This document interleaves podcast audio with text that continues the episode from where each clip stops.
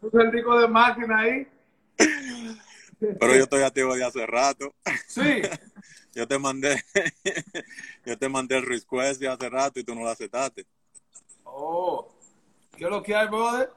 Tranquilo, manito, un placer en verte. No, el placer es mío que tú estás ahí. Tú no sabes lo que te, te han pedido aquí. Oye. ¿Me escucha bien? Yo, sí, yo, no te había invitado, yo te dije realmente, por el tema de que como tú estabas jugando, yo dije, déjame esperar un momento, porque el hombre, yo sé cómo tú eres con tu... Lo concentrado que tú eres, Dios. Te fuiste, no te escuché lo que me dijiste. Que yo dije hace mucho que te querían... Ajá. Que te querían aquí, pero como tú estabas jugando, yo dije que no. no, no, no. Tú sabes que tú eres Óyeme, de verdad, de verdad, de verdad que es un placer. Tú sabes cómo el sistema de aquí, del de live, ¿verdad? ¿Tú tienes idea? Claro. un poco. ok. Oye, pero yo como quiera, como quiera yo te voy a explicar. Si yo te hago una pregunta y yo doy una vuelta, sigues respondiéndome. Que es que la pregunta es que la pregunta está a nivel o la respuesta que tú me das. Dale. Ahora bien, cuando yo te doy un dato, yo voy, vamos a ir hablando, yo te voy a dar un dato, tú dices sí o no, porque la gente lleva anotaciones y empieza a decir que bueno y una Pujol Cedo. Dale. Bien, ok. Ok. ¿Dónde nace José Alberto Pujol Alcántara? En Cristo Rey, mi hermano. ¿En Cristo Rey? En Cristo Rey, ahí que unos 10 minutos del Estadio Quiqueya. Y tú sabes, me creé ahí, mi hermano, casi cerca por la Pablo Seto, por ahí. Salí a una edad, tú sabes, ya como quien dice adolescente, pero eh, siempre tú sabes que la raíz, uno no se olvida de esas raíces, siempre están ahí. Para que tú sepas, la entrevista va a ir desde que tú naciste hasta hoy que tú y yo estamos hablando. Activo, activo. Dime algo. ¿Dónde fue tu niñez? Ya tú me dijiste que en Cristo Rey, pero como tú estudiaste en Estados Unidos y todo, o sea, ¿y cómo fue esa niñez de, de, de, sí, pero tú sabes, yo vine, yo vine a estudiar aquí, a, yo vine a los Estados Unidos a los 16 años, o mi niñez, como quien dice, hasta mi juventud hasta los 16 años fue criada en la República Dominicana. Claro que fue, tú sabes, como quien dice, de barrio en barrio. Eh, tú sabes, yo nací en Cristo Rey, a, los tres años de edad mi mamá y mi, y mi, papá se divorciaron y después de ahí mi familia eh, se mudó para Buenavista Primera, donde duramos un largo tiempo. Y después de Buenavista, te voy a dar el transcurso, después de Buenavista Primera, un poco en Sabana Perdida, después de Sabana Perdida, entonces eh, al Duarte y después del Duarte, ah no, antes de Sabana Perdida a los compadres, perdón, ahí cerca en Santa Cruz, cerca de la hacienda ahí en Santa Cruz, duré muchos años ahí. Y después de ahí eh, a los Trinitarios, donde ahí duré casi tres o cuatro años antes de llegar aquí a los Estados Unidos.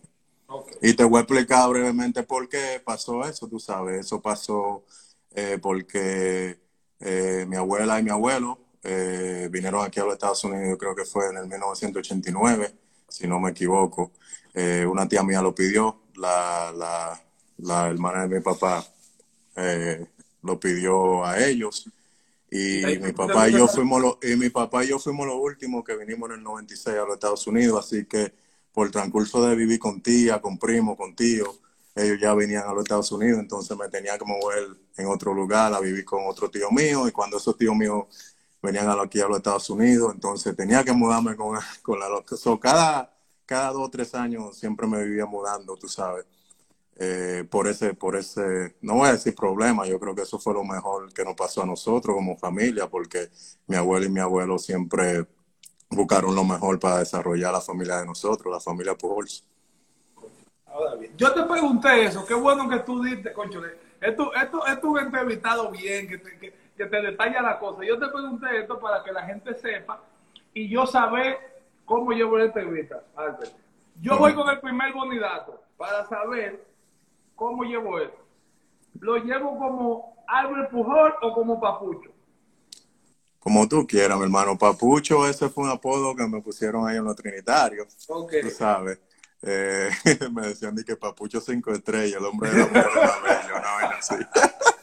ese fue el, ese fue el manager mío, Fausto, que me puso eso. Y yo, y ese apodo se me quedó. Así que cuando a mí me vocean Papucho aquí en los Estados Unidos, yo sé que ese debe ser una gente bien cercana que me conoce o seguro conoce a uno de los mejores amigos míos del barrio, porque gente así no, nadie casi me conoce como Papucho.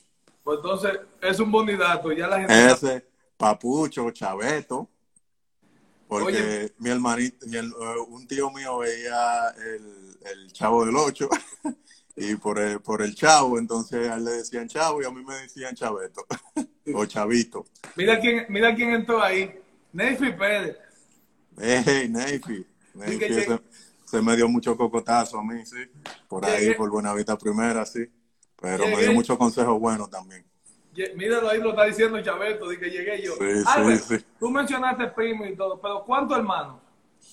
De verdad, de padre y madre, yo solamente soy el único de papá y mamá. Mi mamá ahora mismo que está viendo este live está en Panamá, que gracias al Señor se está recuperando. Tuve un buen susto hace unos meses ya atrás. Eh, creía que se me iba a ir, pero Dios todavía no la, no la necesita, así que nos la dejó un poco más. Ella está ahí, le mando un saludo a mi hermana Romeri, a mi hermano Jesús, a mi mamá María, que está viendo este live.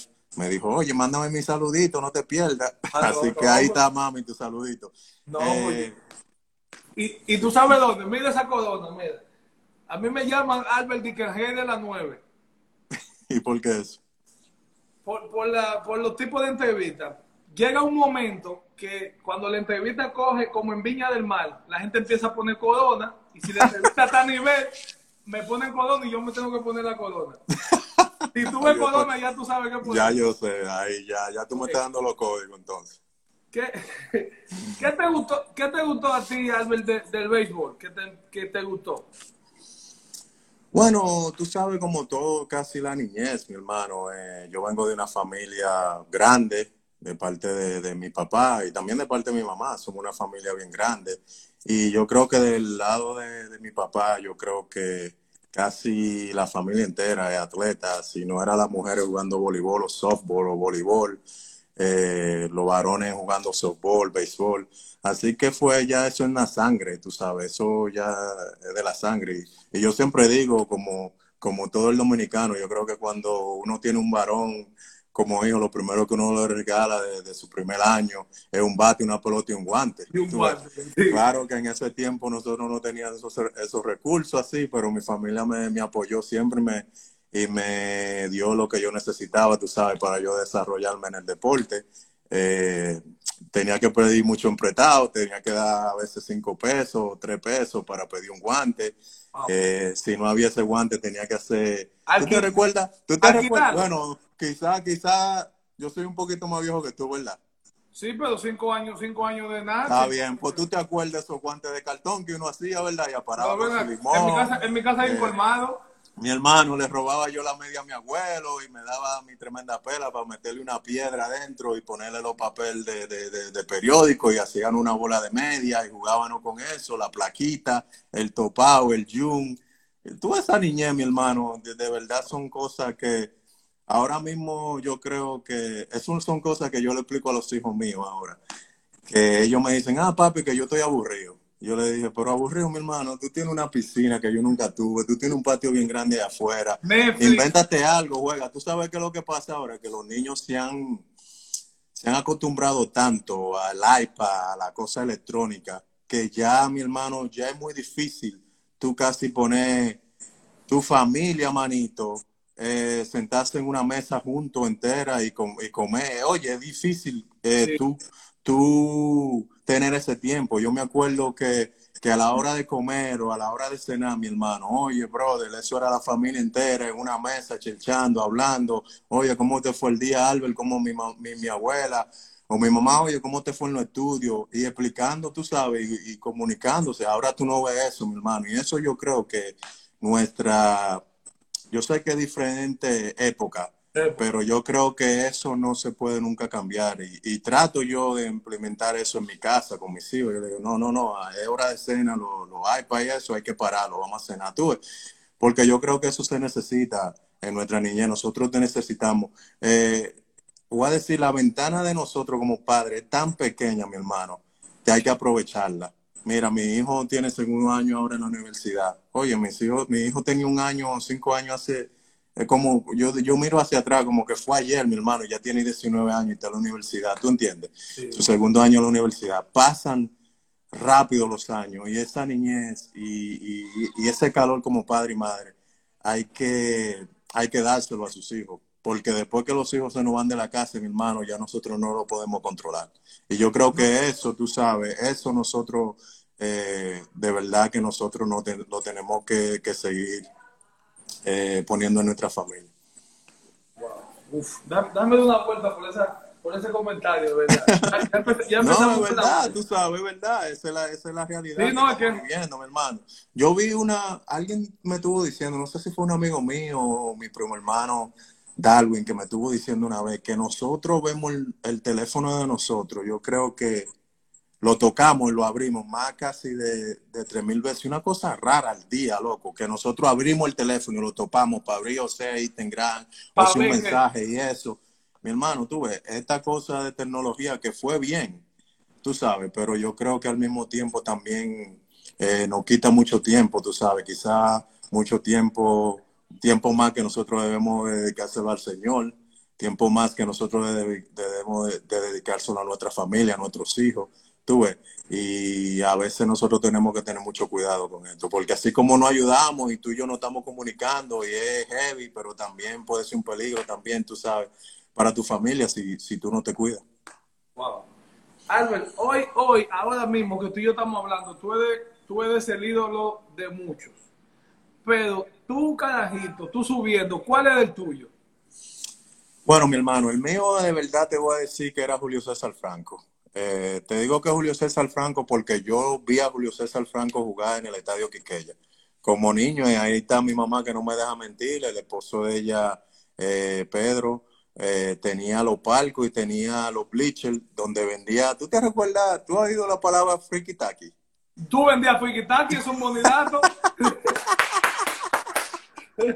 Ahí está mi hermano. Entonces yo iba los fines de semana, me quedaba con, mi mamá en Cristo Rey, ayudaba a mi abuela, que Dios la tenga en la gloria a ella, que, falleció hace dos años atrás, dos o tres años, si no me equivoco, y, la pasaba mi hermano y ayudaba los fines de semana, perdón, los fines de semana para la, iba al estadio Quiqueya, y el último juego, manito, que yo vi, te voy a decir que siempre se lo digo, fue cuando yo vi a Starling Javier bateando para el circo. Wow. Starling Javier, mi hermano. Ese fue mi último juego que yo vi en el estadio Quiqueya, so, todo eso lo que y lo que es botar basura, limpia bota, eh, hacer coro con los tigres, andar. Oye, todo eso yo lo viví, mi hermano, y te digo que eh, no me arrepiento nada de eso porque eso me ha ayudado a mí es un testimonio para mí, para yo, ayudar a otro, porque todo el mundo dice, ah, que Albert Pujo, que el millonario, que el éxito, que todo eso. Mi hermano, yo he pasado por muchas también. eso es, es para allá iba, porque ahora te ven como que, que todo un robot, como que tú llegaste y no se ve, no ven el proceso. Y esa es la, la, intención de estos live, que no son como yo te dije, no son esas preguntas para que la gente sepa y aprenda a valorar más la carrera. No tiene que batear 8000 hits la trayectoria de, quien sea, haciendo con, con, consistencia algo. O sea, hay que valorarlo más, independientemente de los números. Claro, manito, yo creo que siempre Dios tiene un propósito para cada uno de nosotros, hermano, y tú lo sabes, tú sabes la palabra, yo sé de la palabra. Eh, si tú me dices a mí, yo siempre uso la ilustración que si Dios me hubiese dado mil páginas en blanco que escribiera lo, mi vida, los primeros lo primero, lo primero 40 años de mi vida, yo ni sé el que iba a tener, iba a escribir esta historia que Dios me ha dado. Pero ese es el propósito de Dios, mi hermano. Eh, de verdad que ha sido una bendición mi carrera. Eh, he tocado mucha vida, he ayudado a mucha gente. Eh, pero lo más importante es eso, mantenerte siempre humilde, mi hermano, tener los pies sobre esta tierra. Tengo amigos que cuando me ven que, que, que, que me, ¿cómo te digo? Que no me estoy portando como, como el Albert Pujols o quizá como la persona que me vieron, como el Chaveto, como, como el Papucho. Me jalan las orejas y me lo dicen y esos son los amigos que uno quiere tener. Tú sabes, René Roja, que trabaja para Houston, es uno de los mejores amigos míos, mi primo hermano Darwin Battle, que es coronel, es mi seguridad. Eh, también cuando voy allá a la República Dominicana. Eh, no ando... Ese sí, que tú, sí, sí. Y tú, tú viste cómo yo andaba. Yo no ando con mucha chelcha. Yo ando con mi gente de mi niñez, mi hermano. Porque de verdad que eh, yo no vivo allá en República Dominicana. Pero cuando voy, mi hermano, hay que darle calor a su gente. Cuando la gente viene haciendo una foto, una cosa. Eso, mi hermano, me llena a mí. Me siento orgulloso. Porque te digo que cuando yo era chamaquito, vamos a usar ahora la palabra de chamaquito o niño, yo nunca tuve la oportunidad, mi hermano, de ver a un profesional, a un nivel. O de ahí, ahí, ese De ahí, ahí, o hacerle esa pregunta, mi hermano. Y por eso es que yo siempre tengo la puerta abierta para cualquier joven, puede ser aquí en los Estados Unidos, cualquiera dominicano, cualquier americano, lo que sea, no importa la raza, mi hermano, porque yo sé lo importante que eso es para, para un muchacho joven o para un niño. Eh, son cosas que nunca se le van a olvidar a uno, mi hermano, tú, y, y nunca tú te puedes olvidar de donde tú saliste y de donde tú viniste, mi hermano, no importa los millones. Yo sé que la gente dice, ah, que que el dinero cambia a la gente. Mentira es, mi hermano. Tú sabes quién cambia a la gente, la gente mismo alrededor de ti que comienzan a hablar ah, que Bonifacio ha cambiado, que Albert Pujo ha cambiado, pero tú has sido el mismo. Y ya la gente, porque están oyendo de otra gente que están diciendo eso, ya se, te están, se te están alejando, tú ves, y ya comienzan a, cambiar contigo. Entonces tú ves y observas y dices, pero vean, que ¿por qué este cambió conmigo? Hasta que tú puedas hablar con la persona y dices, espérate. Y yo miro la cosa así, mi hermano, mire, mi hermano, cuando yo me vaya de esta tierra, yo no sé cuándo, cuando Dios me llame, uno lo pone en una caja con un traje para ver si uno es bonito, pero al final tú no te puedes arrastrar tu casa contigo, tu carro contigo, los millones contigo, pero tú sabes que te puede llevar tú, mi hermano, la memoria y, y la vida que tú puedes cambiar a través de la fundación, los trabajos que yo hago, tú ves, o, cualquier consejo que yo le puedo dar a cualquier muchacho.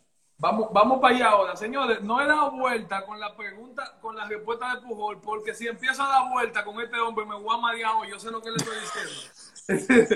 Déjenme, yo, le doy la vuelta ahora. Vayan anotando la vuelta que le demos, por favor. Albert, vamos, vamos un chin para atrás.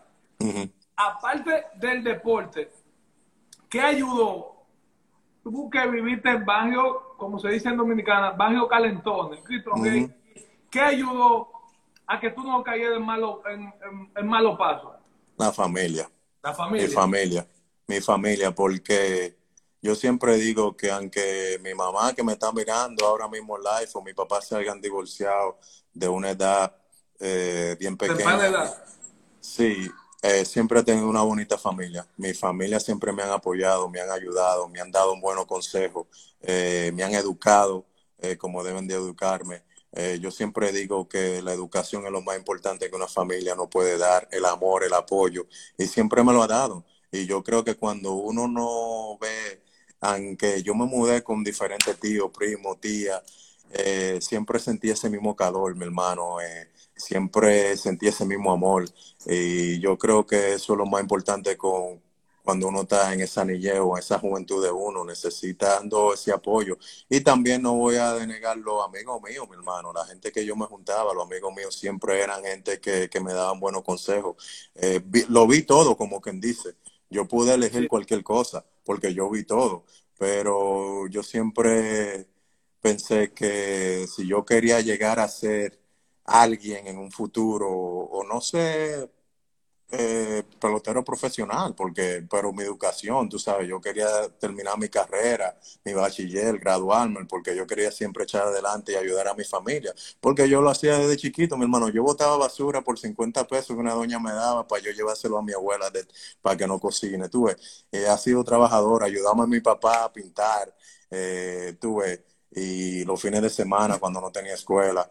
Y son cosas que, esa educación me la dio desde temprano. Y yo creo que todo el crédito, después de Dios, porque Dios está primero, le doy todo el crédito a mi familia por la educación que siempre me dieron. Y a la, a, la tía y tíos. Albert, espérate. Hoy, hoy, hoy, la gente cambió el formato. Como yo hago la pregunta, la gente me la pide a mí, pero están pidiendo que me ponga la corona por ti, oye, espérate. Temprano, esto, esto, es como en el octavo que lo piden. Y ya en el mira, ¿quién te dijo a, quién te dijo a ti, Albert? Tú en ese proceso de, buscar firma que tú tenías talento y tú te lo creíste, porque tú estabas en un sueño, pero al, al final tú no sabías. Uno de los mejores amigos míos, René Rojas, que vive ahora en Miami. Eh, yo creo que tú lo has conocido también porque él ha ido al parque conmigo. Si tú le ves la cara, tú lo conoces. Él trabajaba, bueno, él, él vive ahí ahora en Palm Beach, trabaja pa, para Houston. Eh, oh, yo él, sé, yo él, sé, yo sé, yo sé. Él, él siempre me lo dijo, con él entrené, con él entrenaba. Eh, me acuerdo que Vlad y habían unos amigos, lo, el, el hermano de Tilson Brito, eh, Luis Brito y Vlad, y eso eran los filmados, tú sabes.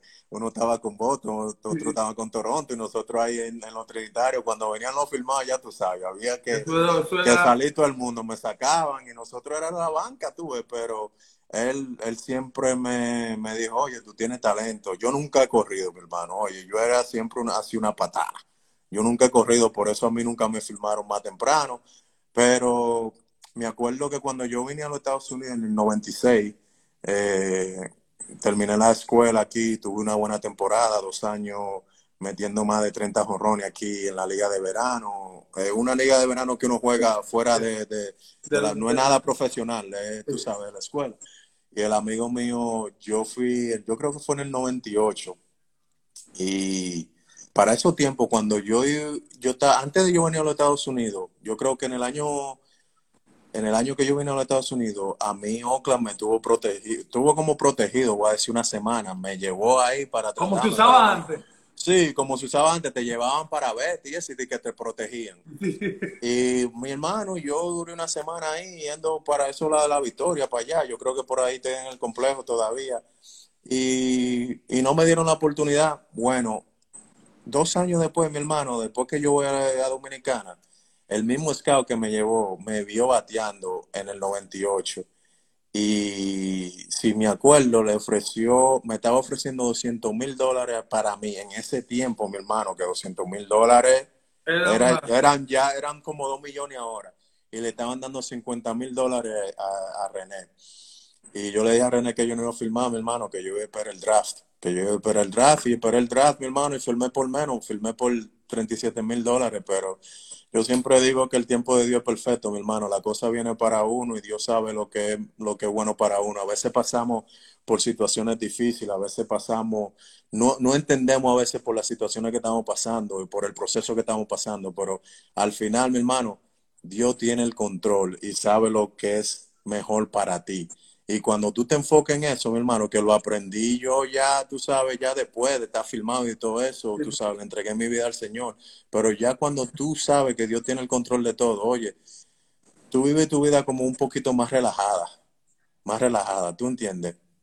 Porque tú sabes que tú tienes a Dios en el centro de tu familia y, de tu vida. Y eso son cosas que yo he aprendido a través de la palabra, tuve, y a través de, estudiando con mi pastor y, y, los consejos que siempre me han dado. Y no filmé, mi hermano, y vine aquí, mira, brother, el año después filmé con San Luis, duré un año en la Liga Menor y llegué a Grande Liga en el 2001 y ya tú sabes. No me, no me huele cosa que para allá vamos. Tengo un bonidato. A tu abuela vamos, ya llegaste a Estados Unidos, a tu abuela tú le llamas mamá por el tiempo que tú duraste. Claro, mamá, siempre, siempre yo le he dicho mamá, mamá, tú sabes, ¿cómo te digo? Siempre estuve con ella, me crió hasta los 19 años, como quien dice, tú sabes, hasta que yo me casé con mi esposa y, hice mi vida, como quien dice, pero todavía... Eh, hasta el día de hoy, 87 años, vive en la Florida, la voy a visitar eh, un par de semanas, si Dios quiere, eh, porque tengo casi un año y pico que no la veo. Tuve, eh, la más la llamo por FaceTime y eso. Pero sí, mi hermano, eh, tú sabes, me trajeron a la edad de 16 años a Nueva York por, pues yo creo que casi por un mes y después nos mudamos a Independence, Missouri. Que tú sabes, porque tú jugaste en Kansas City, donde, sí. donde está Independence. Pero yo tengo una curiosidad, porque todo el que yo invito aquí viajó por primera vez como pelotero. Y uh -huh. el, el, problema de ellos fue el inglés. Cuando tú llegaste a Estados Unidos, ¿cómo tú, independientemente de que llegaste a Nueva York, muchos dominicanos, sí, sí. pero el tema del inglés. Es más, cuando te fuiste para Kansas City, bien, bien difícil, manito, porque el año que yo iba, que yo vine aquí a los Estados Unidos, yo estaba en el tercer bachillerato, tú sabes, ya yo casi, y, y como quien dice, ya iba a terminar mi escuela. Y al llegar aquí, mi hermano, me tuvieron que bajar dos años, dos años por el idioma. Y fue bien difícil, pero gracias a Dios tuve un primo mío que me lo asignaron para que cogiera la misma clase con él. Y él, me, y él fue mi traductor, como quien dice. Papá, pero como uno siempre es, como dominicano, echando para adelante y decía, si yo quiero obtener algo, si quiero llegar a algo, hay que echar para adelante. Y, en tres meses, en tres meses o, tres meses o cuatro meses aprendí un poquito el inglés, donde ya me podía desarrollar y hablar. Y era los miércoles, los lunes, no, miércoles y viernes, cogía una clase con una profesora por 45 minutos en la escuela. Ella no sabía nada de español y yo no sabía nada de inglés, mi hermano. Ya tú sabes. Y ahí, men, en tres meses, bueno, pero en tres meses eché para adelante, mi hermano, y me desarrollé con el lenguaje. Después ya a los cuatro o cinco meses ya estaba cogiendo la clase solo, ya el primo, el primo no me estaba ayudando. Y nada, mi hermano, estudiando, leyendo muchos libros eh, de inglés y aprendiendo palabras. Y todavía hasta el día de hoy, mi hermano, uno lo aprende en inglés, ¿tú entiendes? Porque es que uno, eh, la palabra, a veces hay palabritas que, que, que que tú sabes lo que te dicen, pero como que tú no lo has escuchado así, te dice, espérate, pa, y tú la cartas, ah. Y todos los días, mi hermano, aprendiendo inglés y hablando. Entonces lo que hice es que para yo desarrollarlo, en vez de estar hablando español con, con, mi primo, hablaba en inglés. Ellos se burlaban mucho conmigo porque era un inglés bien macao.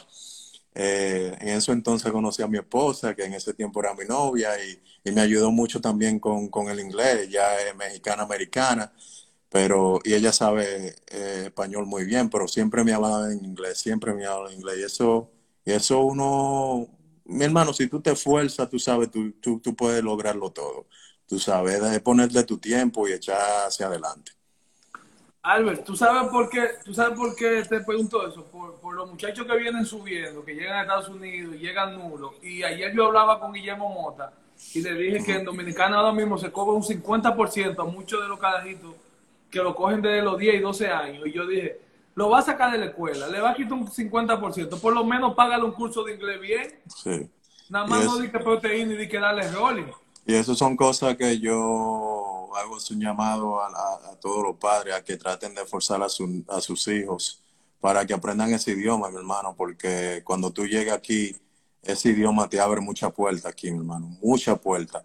Eh, no solamente a nivel como pelotero profesional, como lo que tú quieras hacer. Si tú puedes venir a vivir tu vida para acá, tienes que aprender el idioma, porque este es el idioma de ellos y uno tiene que aprenderlo y te abre mucha puerta. Cuando tú puedes hablar los dos lenguajes, mi hermano, eh, se te hace más fácil la cosa, conseguir cualquier trabajo aquí. Y, de, y si eres pelotero también, eh, puedes conseguir un buen trabajo como coach también, tú sabes. Albert, dime, dime de un triple play que tú hiciste en la universidad sin asistencia. ¿Cómo fue? wow, mi hermano, yo casi ni me acuerdo de eso. Eso, está bueno, mi hermano. Oye, yo eso fue, que diferente. Eso fue en Arkansas, mi hermano. Una línea me dieron, yo era stop, la cogí, pa, pisé y topé el tipo que venía de primer. Eh, y, ¿cómo fue? Línea, pa, pisé y topé al tipo de, que, venía, de... Sí, era 3 y 2, yo creo, el conteo.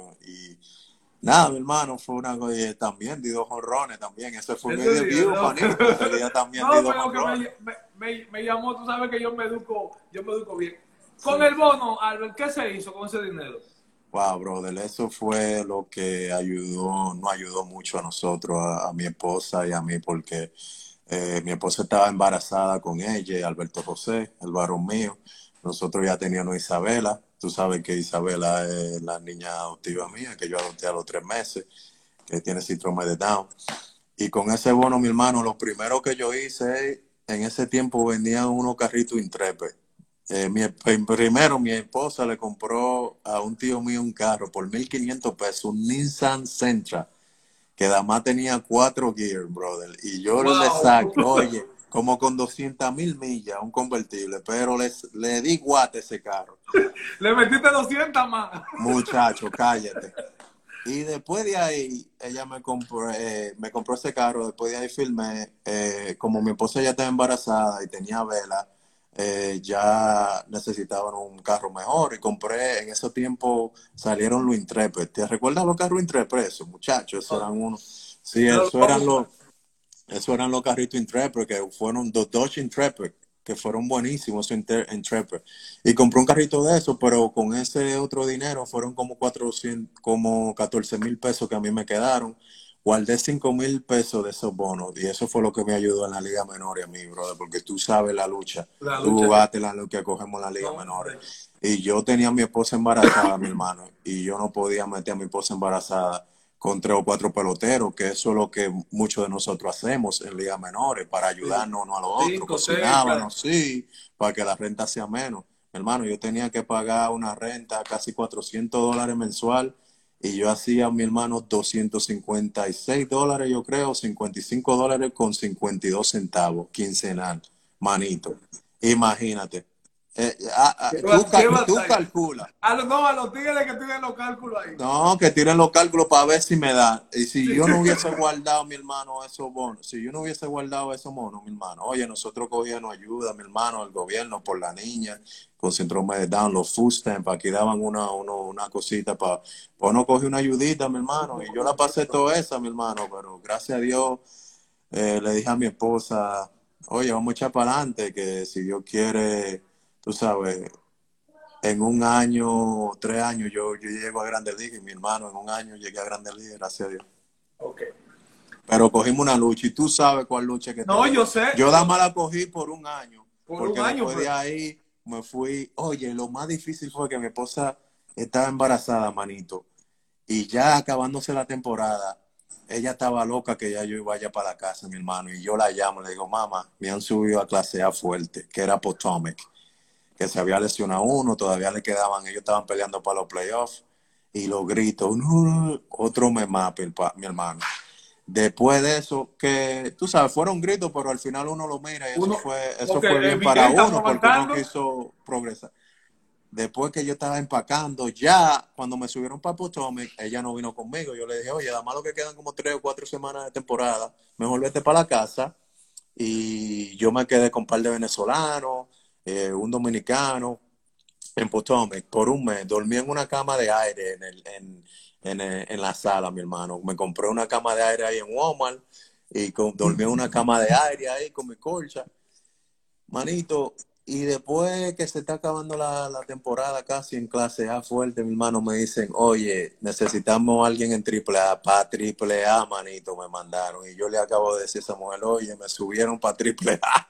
Lo grito otra vez, porque tú sabes, emocionalmente, bro, de la embarazada casi de siete meses, con el niño, tú sabes, con Alberto José, eh, y lo que me quería en la casa.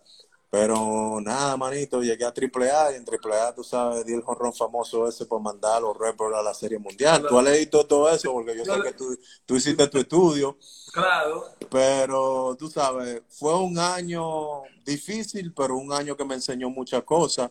Hay muchos, tú sabes, que, que duran 5, 6, 7 años en la Liga Menor y cogen su lucha antes de llegar a la Grande Liga. Y, más, mira, nosotros este año, nosotros tuvimos un solcito Soto que en 11 años en la Liga Menores, ¿tú sabes lo que es difícil durar 11 años en Liga Menores, manito? No, y tú mantenerte fuerte de aquí. No, oye, yo le dije, es un logro. Yo, yo se lo dije al frente de los muchachos, que nosotros hicimos ahí una celebración. Yo le dije, señores, es heavy que estamos celebrando el día de hoy, pero tú sabes lo que es difícil durar 11 años en Liga Menores. Eso es difícil. Y gracias a Dios, manito, que me ha bendecido, tú sabes, mi carrera, ya tú sabes, el resto de la historia. Yo voy, voy un chin para atrás de nuevo. Si la pelota fallaba, Albert, tú tenías un plan B. Porque como tú fuiste bien, o sea, que tú me dijiste ahorita en cuanto a... Sí, la educación, la educación. ¿Tú tenías un plan B? Hermano, yo quería ser ingeniero, tú sabes, ingeniero de construcción, eh, y a mi universidad. Porque te voy a decir que ese fue mi problema. A mí me draftearon en el, en el, 2000, en el 99 los Cardenales, 402 en el draft, en el, en el round número 13. Pero yo fui drafteado en el round número 9 por los Mets. Y los ¿Tú Mets, una oferta? No. No, en verdad la, la oferta que yo, yo rechacé fue la de Boston. que me ofrecieron 50 mil dólares, pero no me querían pagar mi universidad, manito. Y, tú sabes, y tú sabes. pero, ¿por qué tú la rechazas? ¿No, ¿Tú no te sentías que eso era un riesgo? ¿O tú como quiera confiabas, dependientemente de que confío en mí, pero... Bonnie, es que tú sabes, manito, que esto es caro crudo. Tú sabes que la pelota, esto es una suerte. Eh, pero la educación, tú quieres amarrar eso. Esas son cosas que tú puedes controlar. Tu estudio, tu escuela. Esas son cosas que si yo digo, yo quiero ser ingeniero, yo voy a estudiar, pam, yo puedo estudiar cuatro o cinco años y voy a mi escuela. Y eso yo lo puedo controlar, pero la pelota, manito, tú no puedes controlar. El deporte, nadie puede controlar eso. Eso hay que tener que, hay que tener suerte, hay que tener gracia de Dios, tú sabes. Y por eso fue que yo rechacé eso. Yo dije, oye, ustedes me pueden dar, mi hermano, yo hasta en Dominicana filmaba por un par de guantillas sucias, unos zapatos con un cicote que me hubiese sentado. Manito, yo filmaba porque eso era lo que yo quería hacer, pelotero. Pero eh, ya que tenía la oportunidad de, de, que me pagaran mi escuela, papá, yo quería que me pagaran mi escuela porque tú sabes, como muchos peloteros que le dan la oportunidad y quizás nunca llegan, hay otros que llegan, hay otros que la aprovechan pero yo quería que ese dinero estuviera ahí para mi escuela, que todavía está ahí en un fondo que yo los otros días me estaba riendo con mi esposa. Eh, le dije, cuando me retire voy a comenzar a estudiar en mi escuela, a usar ese dinero, tú sabes, echando con ella. Pero esa es la realidad, mi hermano, mi estudio. Yo siempre me enfoqué en eso, brother, que, que eso son cosas que yo podía controlar, pero la pelota no, brother. Esto es una suerte que uno tiene que tener. Wow. Yo, yo le pregunto a los muchachos que que qué fue lo más difícil que pasar en Liga Menores. Ya tú me diste un pequeño resumen, pero a todo esto, para que la gente entienda, tú duraste un año y como quiera, todo el mundo sabe la lucha, la lucha ya en, un año, mira la lucha que tú que tú cogiste. Eso te ayudó a tú el embarazo y la lucha que tú cogiste. Yo tengo que meter mano, yo tengo que salir de aquí, ¿eh? porque tengo que salir. No, ya después de ahí tú sabes que, brother, en la yo jugué, el equipo que yo jugué en Peoria, Illinois, yo era el único, el único pelotero que no era primero o segundo round o, primer pick. Yo estaba, a mí me pusieron, porque a mí me mandaron para la instruccional, después que yo filmé, yo filmé tarde, ya la, la, la liga se había acabado en el 99, eso me mandaron para la instruccional y en la instruccional yo exploté. Esas seis semanas en Jupiter yo metí palo y, me vieron, fue, me pusieron en, en, la clase A fuerte, pero me mandaron, perdón, en la clase A media, pero me mandaron donde estaban todos los propelos. ¿Me escucha? Perdón, brother. Sí, sí, sí. Ahí estaban todos los prospectos, desde el primer round hasta el segundo round, y mantuvieron todos esos muchachos en todos los niveles así y donde fueron, fueron campeones, mi hermano. Y yo fui el único porque además jugué un año en la Liga Menores, que llegué a Grande Liga en un año. Pero tú sabes, fue bien difícil, brother. Fue bien difícil, pero nada, me esforcé, mi hermano, y yo no miré que, ah, que fulano de tal le van a dar más oportunidad que a mí. La oportunidad que me dado, mi hermano, yo metí a mano y era arrancar cabeza para allá. Una cosa que tú aprendes aquí, que le quiero dar este consejo también a los muchachos, eh, que uno juega para una organización, pero uno juega para uno mismo al final, porque tú quieras llegar. Ya cuando tú llegas a Grande Liga, entonces, que, que, tú eres estable aquí, tú dices, ok, ahora vamos a jugar. Yo siempre digo que si usted juega para, si tú juegas para ti, mi hermano, va a ser lo mejor que tú le puedes dar a tu equipo. ¿Por qué? porque tú siempre vas a querer lo mejor para ti. Para ti. Y si Bonifacio quiere lo mejor para ti, si Albert Pujol quiere lo mejor para Albert Pujol, el equipo va a ser lo mejor para ayudar a ese equipo. Y ese es el consejo que yo le doy a los muchachos. Oye, aprovechen, señores, tu negocio, aprovechen la oportunidad que le den, esfuércense, eh, piensen lo que ustedes quieren hacer, muchachos, eh, no lo quieran, no crean, porque yo veo a estos muchachos ahora jóvenes que tienen tanto talento y le dan dinero y de una vez se vuelven locos con la cosa, señores piensen bien, piensen bien cómo deben de, comportarse o piensen bien, no se olviden de dónde ustedes vienen. Eh, ustedes van a tener mucho tiempo para hacer lo que ustedes quieran, pero si ustedes quieren tener éxito aquí arriba, mi hermano, tienen que comportarse. Ustedes no pueden elegir que la discoteca a las 4 de la mañana cuando yo tengo que jugar a las 12 del día. Eso de discoteca, el fútbol no conoce eso, tú sabes. Yo he ido a la discoteca porque me invitaban, pero de que... jugando ahí con los Q a las 12. Oye, mira, ahí, entonces, ahí, ahí entonces, amiguito, ¿cuánto bate ese enano? No, ese enano sí, no batea ahí casi. No batea. Voy con un bonidato, a él le gustan los bonidatos, voy con uno. Ah. Su papá dudo jugando softball a nivel que le pagaban. Bien. Duro.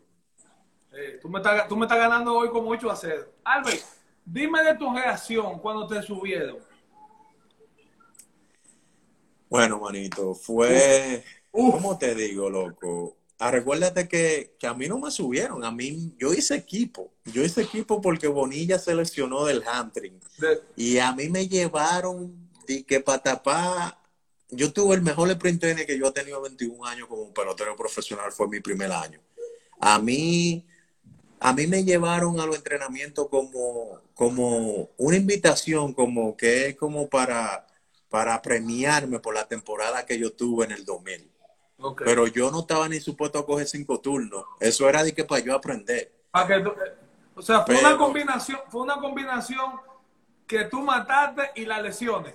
Y las lesiones, pero espérate cómo esto fue, loco. Tú sabes que ahí estaba Maguire, el primer base, estaba Palacio Polanco, mi compadre, que era el señor, eh, que jugaba tercera base. Y el compadre estaba ahí, Rentería era el señor, Viña en segunda. A mí Uf. me trataron hasta en el left field, me pusieron a jugar. Pero para no hacer la historia tan larga, manito, yo no estaba ni supuesto a jugar, coge cinco turnos, manito. Y cuando me comenzaban a dar la oportunidad, venía yo de pinchir y pa, jonrón. Pinchir, pa, doble. Oye, yo tuve eh, un streak como que en 10 turnos yo di como 7 hits. Y la rusa me dijo, wow, espérate, espérate. Espérate que- Entonces, oye, y ya la última semana, bueno, ella se ha lesionado el hamstring, mi hermano. Y Tony no me quiere llevar porque recuérdate, yo además jugué un año Un año. en Liga Menores como profesional. Y es la verdad, ahora es que un muchacho juega un mes y ya está en Grande Liga el otro día. Pero en esos tiempos, en un año, yo creo que además fue Alex Rodríguez, que en Griffith quizás que lo hicieron. Pero llegar de que a Grande Liga, de que en un año en Liga Menores, No eso, existe. eso era negativo. Sí. Y Tony no me quería llevar. Y yo lo que le dije a Tony, oye, yo voy a estar ready. Yo lo voy a estar ready para cuando usted me llame, yo voy a estar ready. Nada, y me llevaron ahí para los juegos de exhibición. Uno en Oakland y otro en Seattle. Y en Oakland me fue bien. En Seattle parece que ya habían dicho porque ya el roster la había, tenían que poner el roster. Ya había salido hasta el roster, loco. Yo estaba en el roster. Yo no sabía nada. Me han dejado mensajes en mi familia y después del juego fue que el manager me dijo, te vamos a llevar, pero no vamos a ver, vamos a ver porque ya Bonilla en una semana viene. Y le dije, oye, yo lo que estoy contento de estar aquí. Yo estoy aquí en el show. Pero estoy aquí en el show, manito, mire, me dieron oportunidad. Me fui de 9-1, que Neyfi está ahí. Neyfi, el hit que yo di fue en Colorado, mi primer En día, Colorado. Manhattan, Que un se hit tiró. para el medio, que se tiró de cabeza ese payaso. Y, y me fui de 9-1. Y yo dije, bueno, mi hermano, ya me van a bajar, me fue bien, pero nada, contento. Papá, en Arizona maté. De 14 turnos que cogí en Arizona, di con 9 y le dijo Ron a Randy Johnson, a Chile. Ahora sí. Maté, mi hermano. Oye, ya el resto de historia, loco. Tú Entonces, sabes. oye, Pero yo no, a mí nunca me subieron. Yo hice equipo de una vez desde de, los entrenamientos, como quien dice, tú sabes, el último día de entrenamiento. sí, eso, eso. ¿Con quién, ¿Con quién tú nunca pensaste que tú ibas a jugar? O sea, o en Ah, tu equipo o en contra. Bueno, te voy- en, en contra yo te voy a decir con Julio César Franco, porque era mi ídolo, mi hermano. Y, y ya, y Y ya tú lo nunca pensé, nunca pensé que iba a jugar con, con ese hermano de Dios, mi hermano. Y tener la oportunidad, que se lo dije, la, la primera vez que pude tener la oportunidad de verlo, y fue en Dominicana, no fue en un campo de, de, de, de- de- de- no fue en el terreno, fue en Dominicana, una actividad yo creo que tenía el presidente, y fuimos y se lo dije que él era mi ídolo, que para mí fue un placer eh, tenerlo y jugar en contra de él. Oye, eso fue lo mejor. Nunca pensé que, que iba a tener esa oportunidad de, de, de jugar en contra con Julio César Franco. ¿Tú entiendes? Y de verdad que fue una bendición, bro, una bendición. Y tú sabes que Julio César Franco jugó por muchos años, que vi por ahí los otros días en Lo que estaba, con que- estaba con- bota, con unos jeans apretadísimos y bateando. Dios mío, qué fiebre, señor, qué fiebre. Pero no, eso es la bendición de Dios, mi hermano. Ah. Pero Julio César Franco va a decir que, tú sabes. Okay. Albert, ¿tú todavía sigues llamando a tus tíos hermanos? Sí.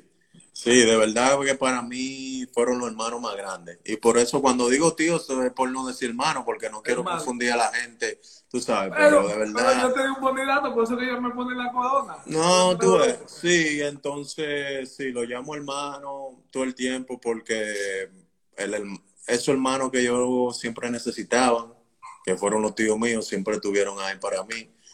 Y me ayudaron, me jalaron la oreja mucho, me dieron muchos consejos, me dieron mi cotazo, mi hermano, pero ahora que yo miro 40 años después o, o 30 años después, yo veo que todo eso fueron lo mejor para mí, mi hermano. Ah, recuérdate que a veces nosotros, nuestro papá, nuestra mamá, nosotros siempre decían, ah, cuando, cuando tú ibas ya yo venía. Esa es la realidad, mi hermano. Oye, y uno pensaba, uno tiraba chuipi, Albert. Claro, de que, tú sabes que esos chuipi los cocotazos que la tía mía me daba, mi hermano, los tíos míos, por esos chuipi. Pero fueron lo mejor, porque me, me, me, me, ayudaron, mi hermano. Y voy allá otra vez, voy a dar un par de pasitos para atrás. Luego la pregunta que tú me dijiste, la educación, manito, la educación que siempre te dan tu familia, brother. Y fue una, fue una niñez bien, bien bonita, una juventud bien bonita, sana Ah, recuérdate que uno a las 2 y 3 de la mañana, uno está, perdón, a las 11 y, y, 12 de la noche, a veces uno jugando hasta el Jun y jugando en la calle el topado, camán ahí, toda esa cosa, montando bicicleta. Venga, muchachos. Ya, muchachos, ya eso tú no lo ves, muy difícil. Esa niñez ya no es, tú sabes, una niñez sana así como, como nosotros la teníamos. Y yo creo que todavía hay tiempo, todavía creo que, que eso puede cambiar, brother. Y, y, tratar de, darle a nuestros hijos y a nuestra niñez y a nuestro y a los niños en, República Dominicana esa, esa niñez sana que uno, que uno tuvo hace 20 o 25 años atrás. Wow. Albert, eh, llegó un segmento que a la gente le gusta mucho, se llama Dejó una tercera con el Capi. Yo te voy a hacer tres preguntas. Cada pregunta es una base no puede fallar porque tú sabes que se viran y es de agua. necesitamos que llegue a tercera limpio, sin deslizarte. Dale. Como yo soy lento, va a coger un rato, tú sabes, para llegar a tercera. No, pero dio, dio, en la esquina ya, el tipo se tiró, no te apures. Dale. El pitcher más difícil para ti. Eh, Kim Phillips. Kim Phillips, uf. El pelotero más serio jugando después de Albert Pujol. Ese le metí yo ahí, ese chico. El pelotero más serio después de Albert Pujol. Wow, Greg brother. Greg Pillo. Oye, una educación que tenía ese hombre increíble. Oye, esta. El que más hablaba cuando llegaba primero, el que más habla cuando llega primero. Que hay que darle un chique. Sí. Miguel Cabrera, manito. Miguel Cabrera. Oye, no me Oye, necio, necio. Miguel Cabrera y después de él, Malwin, Malwin González, mi hermano. Oye, oye, qué carpetosos son esos muchachos conmigo. No, y, no, y no te digo, sí, sí, ¿verdad? Yo he visto a Malwin, ¿verdad? Y no te digo Martín Maldonado porque él se tiene que sacar el tabaco ese para yo poder entender lo que me dice Martín Maldonado. A Ese más la lengua que yo. Martín, Martín, Martín. no, pero, pero de verdad, Cabrera, Cabrera, hermanito, pero una bendición, loco. Ahora ya, ya entrando bien en... ¿Cómo, cómo es el que tú juegas un año en Liga Menores y tú llegas a, a, a Grande Liga con lo difícil, con la veteranía que había y tú matas? ¿Cuál fue la clave realmente? Papá Dios, pero. la gracia, bro. La gracia, la gracia de Dios, humanamente, eh, usando el talento, la habilidad, la oportunidad que Dios me ha dado, saber que yo 21 años después, ahora miro como profesional y tengo la misma mentalidad. Eh, coger el último turno como que si fuera el último turno de mi carrera. Estuve comiendo hoy con un Tony La y estaban hablando eso. Eh, siempre cogiendo el juego como si fuera mi último juego que yo voy a jugar mi carrera.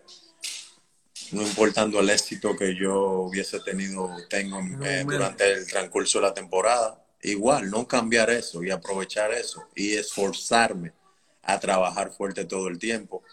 Claro que todos estos logros, mi hermano, tú sabes que yo no lo he hecho solo. Aparte de Dios, está mi familia, fueron mis compañeros de equipo que yo he tenido, como mi compadre, mi mejor amigo, Plácido Polanco, que me ha dado unos consejos increíbles. Me abrió la puerta de su casa desde el 2001. Venga, que usted va a vivir conmigo en Print Training sin conocerme, mi esposa embarazada y casi dando a luz, eh, y, con la niña, eh, la comadre.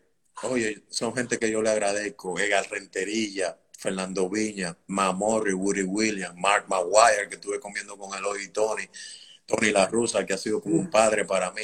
Tú ves, son gente que, que tú aprecias, son gente que tú compartes, son gente que lloran tus logros, son gente que sufren cuando tú sufres.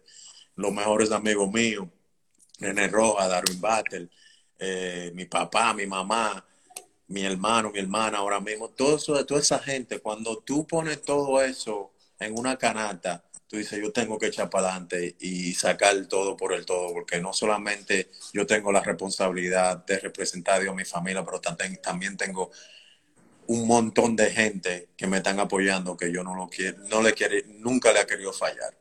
Aparte de mi fanaticada, que han seguido el transcurso de mi carrera de 21 años. Albert, wow y la vueltica. Sé, que, espérate que como, es que voy a marear, me voy a marear hoy, me voy a marear hoy. La voy a dar ahorita, mira, conchole. Eh, Ramidito, ¿cómo tú quieres? Albert, no responda esto, pero ¿cómo tú quieres, después de esa respuesta, que yo le pregunte, no responda, no responda. ¿Cómo tú quieres que yo le pregunte? Dije que cuál es el pelotero con la nariz más grande. El niño, es mi encarnación. No lo digas. Edwin, fue rapidito. Albert no quiso hablar de eso. Fue rapidito. Edwin, tú sabes que es mi hermanazo. No, Edwin, no, Edwin no sequilla. No, Edwin da más sequilla con José Reyes. Con la melaza. Es que la melaza también se pasa, loco. Yo, yo no sé que, yo no sé que Real no está aquí porque él me dijo, voy para allá. No, la melaza también se pasa, loco. No, pero él dijo, él dijo, él dijo que no iba a joder, me dijo que no iba a joder hoy. Mira, Albert, y entonces cuando llegan esos momentos malos, eso es lo ¿Cómo, mm. cómo, se, ¿Cómo se sale de eso? ¿A qué, a qué acude Albert Pujol? Tú sabes, manito, que yo no pienso, yo no creo en slum. Yo no uso la palabra slum. A veces cuando la uso, echo para atrás, digo, espérate, no. no. Porque el slum es uno mismo que se lo crea en la mente. Eh, tú tienes que darle crédito, manito, al pitcher. Tú tienes que darle crédito a esos pitchers. Ellos están en grandes ligas porque son buenos también. Y a veces tú lo que necesitas un día de descanso. A veces tú necesitas, eh, tú sabes que yo no voy a coger bate hoy. ¿Tú sabes lo que hizo Rendón lo último, la última semana de la temporada? Él no cogió VP, ni cogió Sota en el cage. La última semana de la temporada dijo, oye, yo voy a batear. Tú sabes que él lo hizo un día y batió de 4-3 con dos honrones. Y después de ahí no cogió más, más swing. Oye, se iba hacia lo loco. Y él me dice, eso es lo que tú tienes que hacer, hermanito. Tú lo puedes decir ahora que tú eres joven, pero yo tengo 40, papá. Yo, estoy, yo estoy, calentando. Estos son como los camiones que Oye, de que me levanto, papá, yo tengo que calentar con los niños corriendo, llevándolos para la escuela. Y fue, fue allá después que me voy para la... Ya yo estoy ready. ¿Tú entiendes? Yo le dije, yo no puedo hacer eso. Pero, mi hermano, es, es una habilidad y son cosas que yo lo veía haciendo así, loco. Mira quién llegó ahí, mira quién llegó ahí, mira, hablando, parece, parece que la melaza llegó. Llegó, llegó, eso fue que le dijeron, eso, fue que le dijeron. No, no, entró, bien, dijo di que el mejor. Tuve manito, pero nada, y, después y calentando desde que me levanto de la mañana a los 40, pero nada, aprovechar cada oportunidad, manito. Qué, qué bueno, qué bueno que, que mucha gente te, te esté escuchando aquí. Y te voy a decir, te voy a decir esto por, por, por comentarios que, que, he escuchado. Pero nosotros que hemos tenido la, la oportunidad de compartir contigo fuera del terreno, eh, jugando, muchos piensan, por cómo tú juegas, que tú, real, Pujol si es serio, Pujol es un ogro, qué sé yo qué. Pero yo quiero que tú me digas, porque yo sé de, como de dónde viene la concentración tuya, lo aplicado que tú eres a tu trabajo. ¿Tú recibiste algún consejo, Albert? Porque veo desde temprana edad que eres bien, bien firme con lo que tú quieres. ¿Tú recibiste algún consejo o eso es algo que, que vino de caja contigo? No, eso... Wow, mi hermano, eso, eso fue una pregunta buena, porque tú sabes que ese carácter así ha, ha quizá ha intimidado muchos peloteros a no llegar hacia mí o hacerme preguntas. Y yo ya los últimos tres o cuatro años me han soltado como un poquito más para que los muchachos jóvenes y los mismos dominicanos no se sientan, tú sabes, como tan alejados. Tú ves. Pero de verdad que eso son cosas que yo desarrollé porque hubieron mucha gente en el transcurso de mi carrera que no creían en mí, manito. Hubieron mucha gente, hasta el mismo scout que me draftió, que no creo en mí, que yo no iba a llegar a la Grandes Ligas. Y como te digo, tú creas como este gigante dentro de ti, eh, que tú quieres esforzarse todo el tiempo y competir y enfocarte en lo que tú tienes que hacer, como para demostrarle a esa gente, tú sabes, esa gente que te cerraron la puerta o esa gente que no creyeron en ti. Aunque yo tenía muchísima gente, aunque yo tenía más gente que creían en mí que, la que no. Que la que no, tuve. Pero eso lo creé yo, desde, que llegué a la Grandes Liga Y te voy a decir no de Grandes Liga de la Liga Menores. Siempre he sido así. Porque a veces yo digo, wow, man, a veces hasta el compadre y yo, yo estuve hablando los otros días con, el, bueno, hace mucho con el compadre y le digo, wow, compadre, ojalá ellos se echan charlatán como Cabrera. Y no es que charlatán como Cabrera Sí, porque no es charlatán. Porque no es charlatán. Nadie trabaja como Manny y nadie trabaja como Cabrera, pero lo miran y creen como que son unos charlatanes porque es una chelcha, ay, burlado. Pero nadie trabaja más que el loco Manny Ramírez, mi hermano. Yo lo vi con estos propios ojos. Desde temprano, desde el gimnasio, bajado ahí mismo, atrás de esa pared en el Montreux Verde, ahí bateando y saliendo sudado, pero callado. Y todo el mundo veía, ah, que el loco Manny, el loco Manny, el loco Manny, el loco Manny. Nadie se preparaba como ese monstruo. Tú ves, nadie se prepara como Cabrera. Entonces, todo el mundo tiene una rutina y mi rutina era esa, man. Y, de verdad que la gente que ha jugado conmigo en contra mía, ellos después que comienzan conmigo dicen, wow, brother, pero yo creía, wow, yo, yo creía, pero eso quizás, si hay algo que yo hubiese cambiado desde, desde que llegué a la Grande Liga, quizás eso, pero eso es lo que me ha ayudado a ser el árbol Pujol que soy hoy también, tuve, porque lo ha llevado así. Espérate. Melaza, ¿tú permites? La Melaza quiere dar un dato tuyo aquí. ¿Tú lo permites? Sí, ¿qué quiere hacer? Él tiene una pelea ahí. Mira, le están diciendo que no se vaya. Él tiene una pelea. Melaza, suéltalo, que voy con la siguiente pregunta. Dale. Te puse a tu un disco tuyo hoy. Entero. Oye, oye, que tengo que aprovechar el machín. Ahora no quiere hablar, ahora está cotizado. aquí ya, está aquí ya, está aquí ya. Melaza, ¿qué pasa? Tú sabes que tú eres lo mío, manito. Oye, en el primer clase ese abusador, loco, qué susto yo cogí con ese hombre, loco.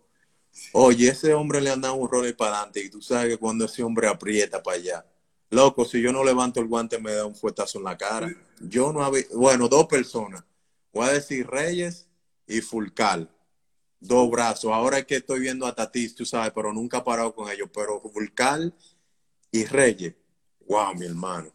Mira, oye, oye, Oye, ahora que me lo van a mandar por WhatsApp. Mira, mira, mira. Mira cómo tira la... ¿Tú no has visto la melaza? Tirando, mira. Parece vestido.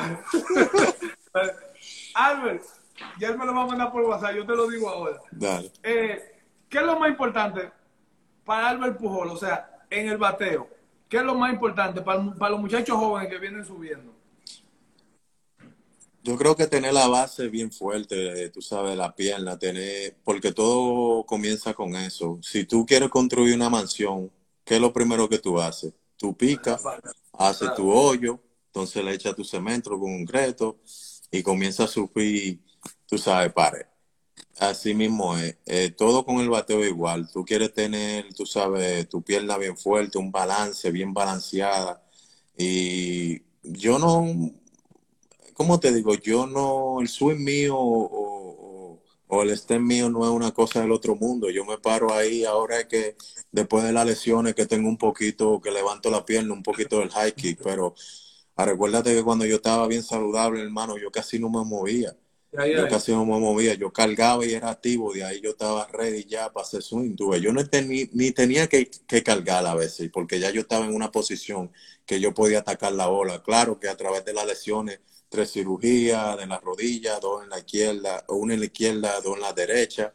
Tuve nueve cirugías eh, en mi carrera. Ya después, ya la edad tuve, pero eso también al mismo tiempo, gracias a Dios, los dos últimos años yo yo me he sentido bien, bien saludable, me he esforzado a trabajar bien fuerte y desarrollar tecnología nueva, ejercicio nuevo, me ha ayudado a, a, afincarme un poco mejor en la pierna, pero todo comienza con la pierna, hermano. Y después de ahí es tu rutina y tratar de enfocarte en, en, ver la bola y hacer tu, poner tu mejor swing, poner tu mejor swing, tú sabes. Todo el mundo, ah, que te quede por adentro en la bola, mi hermano. Todo el swing va a ser por dentro todo el swing. Uno no puede darle así. Todo el swing va a ser por dentro. Yo no trato de enfocarme quedándome adentro de la bola. Una cosa que yo trato de enfocarme siempre tirándole las manos de abajo hacia la bola donde sea y ahí va a venir la maceta. Eso es lo que trato de batear del tee. Soy loco con el tee. Hay muchos hitting y muchos peloteros que no les gustan el tee y les respeto sus decisiones, pero a mí me ha funcionado por 21 años y es una rutina que yo siempre he seguido. Lo que está bien se deja quieto. Albert, ¿Tú te consideras un, estudioso de, del juego? Te lo pregunto porque mi manager en clase A, me, me, él quería que yo hiciera delay y yo decía que yo corría, yo tenía en la mente, pero, coño, este tipo está loco. Y yo de verdad confié en hacer delay. Yo, yo te vi, ya Dios en Grande Liga, yo te vi haciendo delay. Por eso te pregunto del estudio del juego, porque tú te jugabas tus 15, tus 16 bases, y que he hecho el Bueno, yo, yo me robé como, ¿qué? 100, 116 que tengo, algo así. Una cosa así, 116 me, me, me, me, han cogido como 36 y pico de veces. Un porcentaje bueno. Te hacían un agua y dos. Sí. Eh, sí, te voy a contestar la pregunta. Sí, siempre he sido un estudiante del béisbol. Siempre he aprovechado los errores de, de, los otros peloteros para aprovechar. Eh, si yo doy un hit, tú me avisas porque tú, tú vas a jugar contra mí mucho. Si yo doy un hit pan de ti, oye, tú puedes estar ready. Ahora no, porque ya estamos en una... Pero en esos tiempos, si te descuidaba, yo estaba en segunda, porque eso son cosas... Eh, una cosa que Luke Bro, que Dios lo tenga en la gloria, que falleció el mes pasado, eh, que él me enseñó. Él me dijo, Albert, tú no eres un corredor rápido, pero tú eres un corredor inteligente. Y yo te quiero enseñar a ti que si Bonifacio que corre más que tú puede anotar de segunda, Albert Pujol también lo puede hacer. Yo te voy a enseñar cómo tú puedes hacer eso. Mi hermano, y si tú miras desde el 2003 hasta el 2005, 2006, yo diría la liga entera en anotada.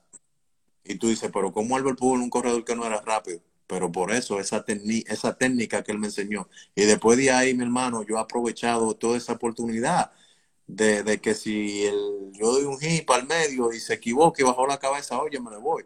Puy, lo que me hizo Puy, que le cogió el fly y se equivocó. de aquí a que ya yo me estaba limpiando, tuve, y aprovechando. eso para contestarte tu pregunta, sí, yo soy, yo estudio mucho eso. Yo analizo mucho, veo muchos videos. Eh, trato de comunicarme con los muchachos en el dogado, decirle, mira, el piche está haciendo esto, oye, ten pendiente lo que el piche está haciendo, porque tú vas a venir a batear quizás y tú tienes que saber qué picheo él está usando, qué le está funcionando. Oye, a nosotros nos pagan millones y millones de dinero para que nosotros vayamos a hacer nuestro trabajo. Son cuatro horas que nos están pagando mucho dinero. Sácale lo mejor que pueda esas cuatro horas y da lo mejor que pueda. Que cuando tú te montas ahí, como tú lo has hecho, tú te miras en el espejo y dices, hoy yo di el 110%. ¿Tú entiendes? Y eso es a veces difícil porque son, son tantos juegos, hacer, tener esa mente todo el tiempo ahí, pero por eso es que tú tienes que tener gente alrededor tuya buena que te puedan apoyar y, y dándote ese consejo y, y empujándote. Cuando tú te sales esa linita un poco empujándote, mira Bonifacio, juega el jueguito tuyo, que tú no eres jorronero, toca, usa tu pierna, róbate tu base, da tu triple, haz esto, tu squeeze. ¿Tú entiendes? Saber el tipo de pelotero que tú eres.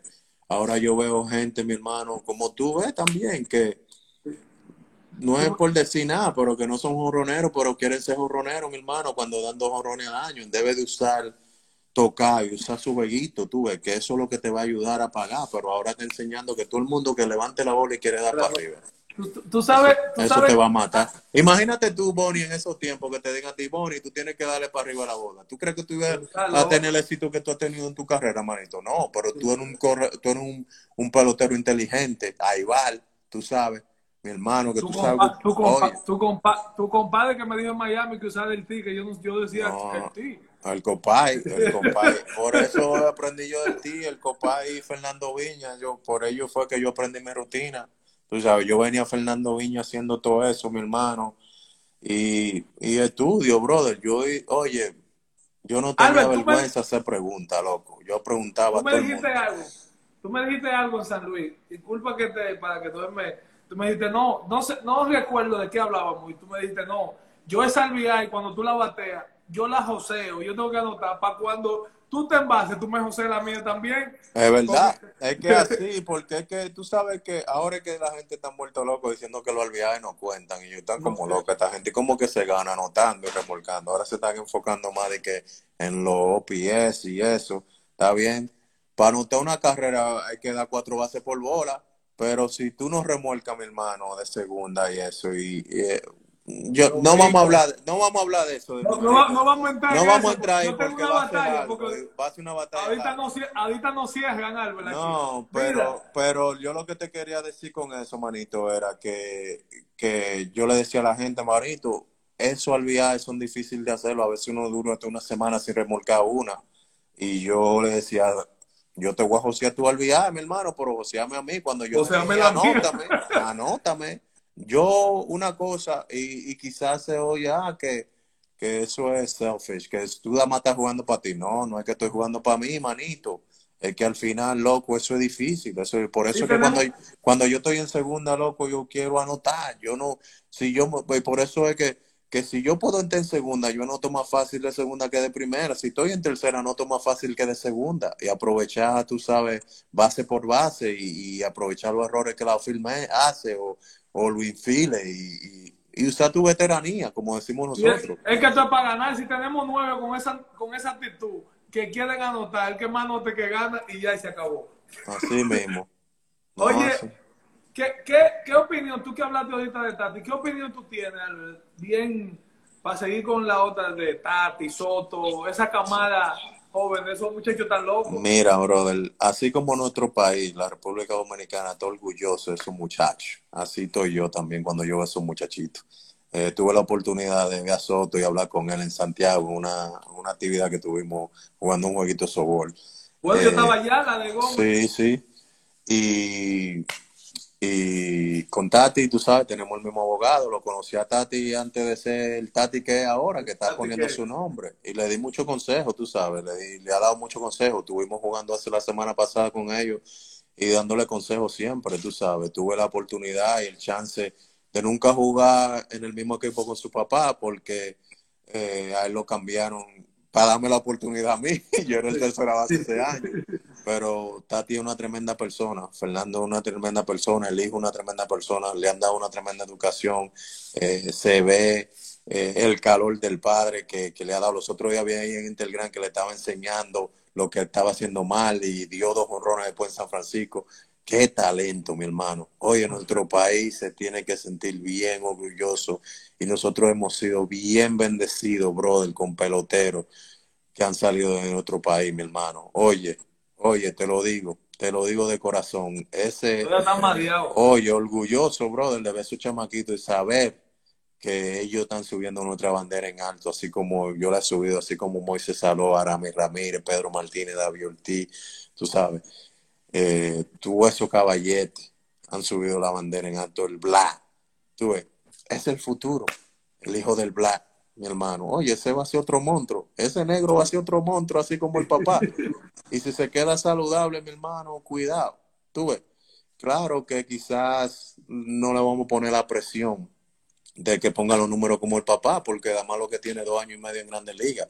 Pero mi hermano, ese chamaquito tiene un talento y es una bendición, y no solo un talento de, de, pelotero que juegan en eh, posiciones, tenemos unos pitches también, brother.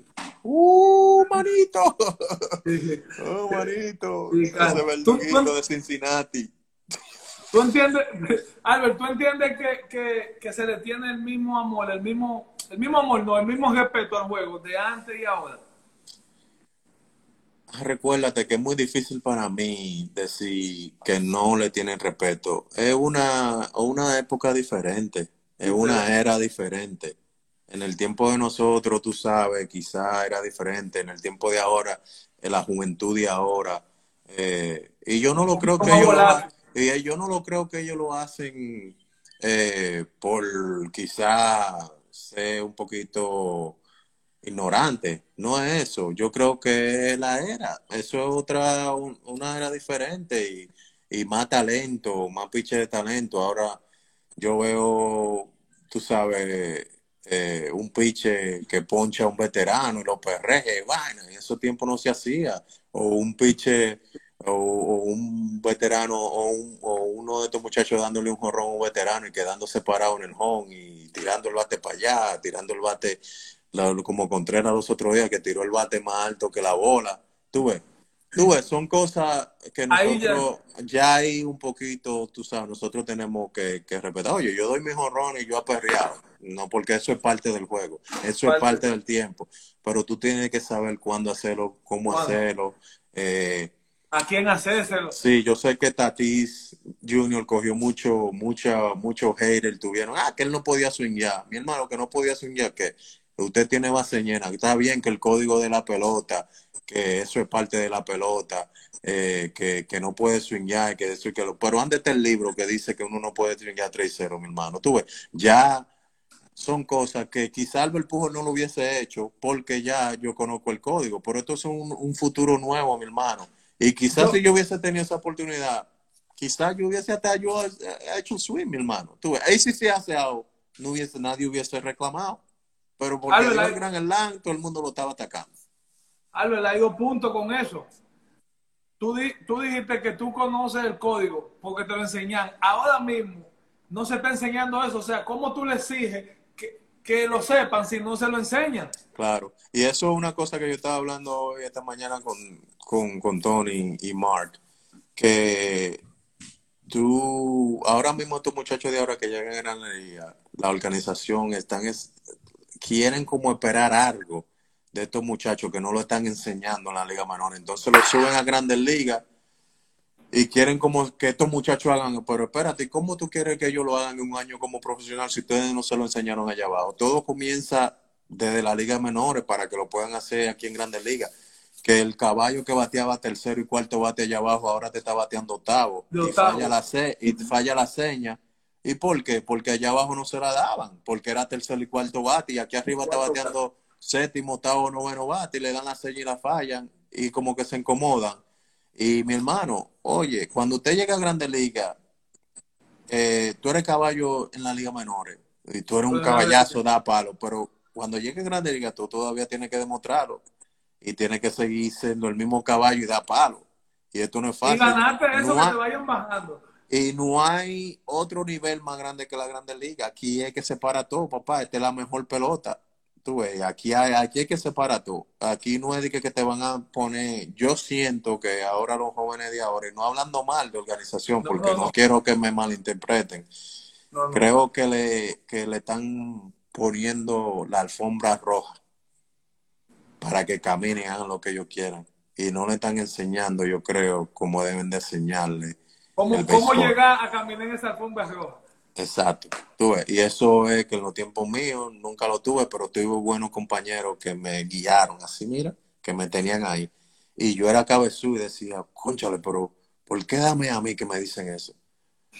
Pero tú sabes lo que yo aprendí, manito, que se lo digo a la gente de ahora, que cuando una persona se toma de su tiempo para decirte algo, para darte un buen consejo, es porque quiere lo mejor para ti. No es porque te tiene envidia, es porque quiere lo mejor, sacar lo mejor de Bonifacio, sacar lo mejor de Albert Pujols. Y eso yo no lo miraba así. Cuando el compadre me decía a mí, venga acá, ven acá, Pujol, siéntate ahí. Y me llamaba y me decía algo y me hablaba duro. O Renterilla, o Viña, o el mismo Maguire. Decía, pero ¿por qué a mí? porque se la están cogiendo conmigo, se la están cogiendo, no, mi hermano, ahora yo lo miro y digo, y no me tomó mucho tiempo para pensarlo, después yo digo, wow, espérate. Y eso es lo primero que yo le digo a tu muchacho, papi, mira, este consejo que yo te estoy dando, manito, es porque yo te quiero y yo quiero sacar lo mejor para ti. A mí no me interesa, yo no te envidio nada de lo que tú tienes porque Dios me ha bendecido a mí en mi carrera, más de lo que yo me merezco, pero yo quiero que sacar lo mejor de ti. Y si lo sacamos lo más rápido posible, va a ser lo mejor para ti. Y yo no miraba eso así como joven, manito. Y, y ese es el consejo que yo le doy a estos muchachos de ahora. Y, y se lo digo así claramente, loco, se lo digo porque, ¿cómo te digo, manito? Ya que yo estoy en esta pelota, me queda un año, dos años, quién sabe, los años que yo vaya a jugar. Pero yo quiero aprovechar esta oportunidad para enseñarle a esos muchachos eso, porque esta es la oportunidad que yo voy a tener de estar en contacto a ellos en el terreno. Después que yo me retire, tú sabes que no es igual, no nos van a mirar a nosotros igual. Ah, que Albert Pujol, ah, saludo Albert, buen respeto, pero allá tú no vas a tener como el mismo rango que tú tienes ahora, tú ves. Y trato de aprovechar eso, mi hermano. Por eso es que el consejo que le doy hasta a ti, el mismo consejo que le doy al, al hijo del Black, el mismo consejo que le puedo dar a Soto, el mismo consejo que le puedo dar a cualquier muchacho, a Debel, al Ramírez, que se lo dé a Ramirito. Dile a Ramirito que te haga el cuento hace dos años que ellos vinieron aquí a Opening Day y Ramirito se lo estaba llevando quien lo trajo. Y le ha dado yo un bate mío, mi hermano, y le ha dado Ron, y después de ahí se encendió. Dile a él que te haga el cuento para que tú veas. Yo le dije, mire, Ramirito, déjese de esa charlatán que usted bate hasta con los ojos cerrados, mi hermano. Párese ahí, ve la bola y meta mano para allá que usted batea. No se vuelva loco. Oye, con 10 turnos volviéndose loco, mi hermano. Oye, ese tipo después que se fue de aquí, se encendió. Dile a él, dile a Encarnación que ellos estaban juntos para que tú veas, que te cuente, que te diga de ese cuento, tú ves. Y eso, yo no quiero nada de esos créditos, tú ves, pero eso, eso son cosas que yo veo en muchachos jóvenes que quizás están presionando un poquito. Yo le digo, papi, venga, déjese de estar presionando. Vaya ahí, juega la pelota como usted jugó en la Liga Menores. Disfrute, goce, goce el béisbol, que usted no sabe si mañana usted va a estar aquí. Tú ves. Y son cosas que yo no pensaba así, pero con el tiempo, como veterano y como ya el godfather, como quien dice que yo soy ya de la droga.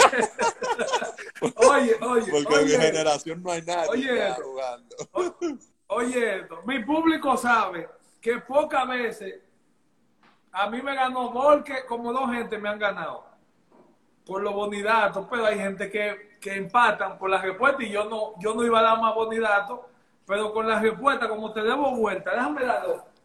Porque es que voy a dar un bonidato que tú vas a decir, ¿y de dónde es que tú sabes todo eso? Tú eres loco con el arroz con dulce. ¿De dónde tú sacaste eso, loco? Eso fue el compadre, el compadre, el compadre mío, el compadre mío, loco. El compadre mío te dio esa tecla. No, tranquilito. no, no, Albert, yo tengo, la gente, atiende, la gente va a decir, yo tengo un departamento de investigación, se llama el DILO, se llama el DILO, en serio. El Dilo. Oye, tocaste una tecla fuerte. Pero te estoy hablando. Mira, la gente se ríe porque sabe. Loco, yo soy loco, hermano. Mira, loco. Yo te digo el bonidato más fuerte antes del segmento de los aplausos. Míralo ahí, el dilo, la gente sabe. Señores, llegó el momento, llegó el momento de los aplausos y este es el que más me gusta. Me voy a manga la manga. Yo sé que a ti no te gusta esto y tú no eres de ahí, pero tú, tú eres un invitado mío. Estate tranquilo. Señor, de los aplausos para Albert. Óyeme, si, si me seo algo, chancea a mí, tú me dices. Novato del año, 10 juegos de estrella, 6 bates de plata, 2 guantes de oro, 3 veces jugador del año de la Liga Nacional, campeón bate, jugador más valioso de la serie de campeonato, 3 MVP y 2 anillos de serie mundial. ¡Uf! Hay cositas, premios, los ganaron y la cosa que, que lo dejé. Míralo, mira. Pero lo mejor, el mejor de todos lo dejaste, que fue el de Roberto Clemente, manito. que ese, ese para mí, ese para mí es el mejor premio. Porque de verdad, ese premio, mira, los pelos se me suben, brother, pensando en eso, brother. Eh, es el Albert Pujol que yo quiero que la gente se acuerde. El Albert Pujol, que es un hombre de Dios, tremendo esposo, y que ayudó a la comunidad y que le dio oportunidades. Y lo que yo he hecho a través de la fundación con el tremendo equipo que nosotros tenemos. Es el Albert Pujol que yo quiero que la gente me acuerde. Porque es fácil acordarse el Albert Pujol que tiene ese ciento y pico de jonrones. Pero va más allá del talento y la pelota, lo que tú puedes hacer. Y Dios me ha dado este don y esta bendición de yo ayudar a otros. Y ese premio de, Roberto Clemente, eh, lo dije cuando me lo gané, dos cosas.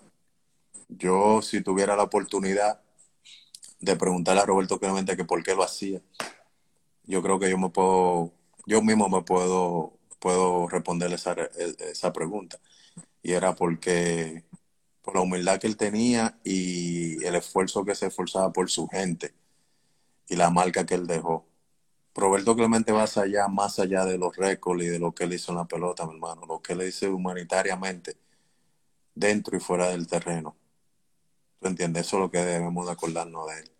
Y ese premio para mí es el premio que yo, cada vez que entro en San Luis, al cuarto del trofeo mío, ese premio está ahí y es el primero que yo me siento muy orgulloso y, de verdad bien bendecido. Tuve, porque esa es la persona que yo quiero que la gente se acuerde, no el jorronero, el que esto, eso es parte, porque es parte de la bendición, es parte del don y la bendición que Dios te da. Tuve. Pero va más allá de ese pelotero, brother. Tú tienes que aprovechar esta oportunidad y hacer algo y ayudar y, y, ayudar a tu comunidad y y dar lo mejor de lo mejor, darle oportunidad quizá a un futuro Albert Pujol, a un futuro Bonifacio, a un futuro Ramirito, a un futuro Encarnación, a un futuro Cano, a un futuro Plácido Polanco, a un futuro Pedro Martínez, que hay muchos que necesitan esa oportunidad en nuestro país. El padre y la madre, por los recursos como viven, no se la podemos dar. Y nosotros tenemos esa parte de nuestra responsabilidad de darle esa oportunidad a esos muchachos jóvenes y ese talento joven, para que el talento de nosotros no se muera, para que el talento de nosotros siga hacia adelante. Pero tenemos que nosotros poner de nuestra parte lo que lo han logrado. Porque así como nosotros estamos haciendo, ah, recuérdate que así fueron desde los Marichal a, los Alou, toda esa gente, esa gente pagaron el way, como que dice, tú sabes, por nosotros. E hicieron el camino para nosotros, para nosotros tenerlo fácil como lo tenemos ahora. Así que nosotros tenemos que ponerlo fácil para estos muchachos jóvenes, para lo que viene, para que el talento de nosotros latino no se muera. Y no hablo de dominicana solamente. El latino. Latino, latinoamericana entera. Wow. Yo, yo, yo, quiero, yo quiero hasta este live porque con esa respuesta yo tengo un par de, par de preguntas más. Uf, uf, te quema, me está dando, me está dando hasta calor. Albert, con, con todo esto que tú me dices y todo lo que tú, todo lo que tú has logrado, ¿Cómo, ¿Cómo se mantiene ese amor al juego? Que yo sé que no hay que decirme lo que tú tienes. no, man, ¿cómo te digo? No, no sé, con la gracia de Dios y saber que yo no le quiero fallar a él y voy allá, no le quiero fallar a mi fanaticada, a mi gente que siempre me han apoyado y me han querido. Y va a haber un día que yo me vaya a retirar y, y después de ahí ya yo puedo estar relax, sentado en mi casa eh, vea a estos muchachos jóvenes ahora dando palos. Pero mientras yo estoy dentro de la pelota, mi hermano, quiero aprovechar todavía la oportunidad y no fallar, no faltarle respeto, porque esta pelota a mí me ha dado mucho. Y yo la miro como, sí, es un negocio, pero es un negocio que me ha enseñado mucho en mi vida. Es un negocio que me ha dado oportunidad para ayudar a otros. Y de verdad que ese amor, quizá físicamente uno no va a poder jugar la vida entera, porque eso uno no lo puede hacer, pero mentalmente uno siempre va a sentir que uno puede jugar.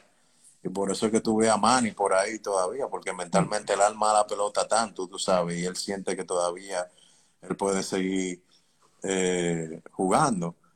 Pero yo creo que 21 años, 22 años después que yo me retire, no sé cuándo me vaya a retirar, si fuera el año que viene o después de ahí no quiero faltarle respeto un día a la pelota, porque siento que esos 22 años se van a caer por encima de mí. Tú por, un día.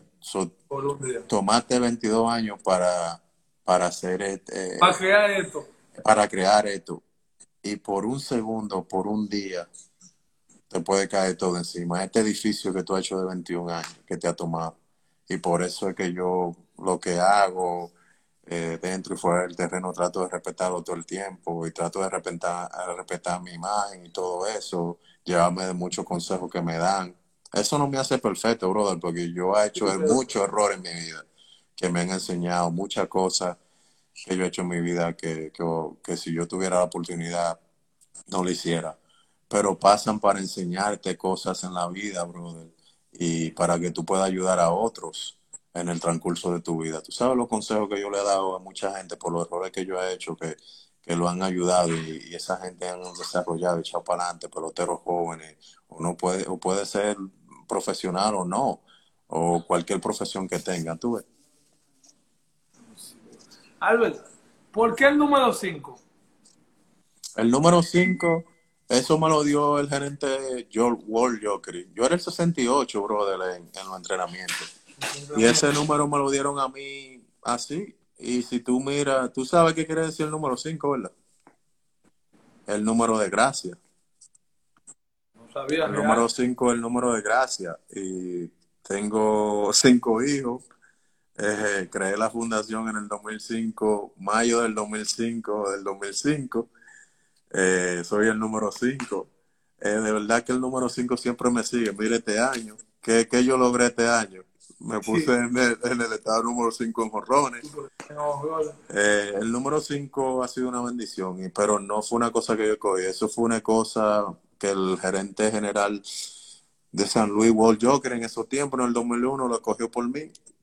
Y manito, ¿quién era Albert Pujol para decir, no, yo quiero números? Ahí me podían dar a mí me podían dar hasta el 100 y yo le iba a coger grande liga. Por eso, por eso pregunté, porque un primer año con todos esos veteranos que tú jugaste, por eso pregunté. Albert, ¿qué, ¿qué, para el que no sabe, qué motivó a Albert Pujol a, a, tener una fundación?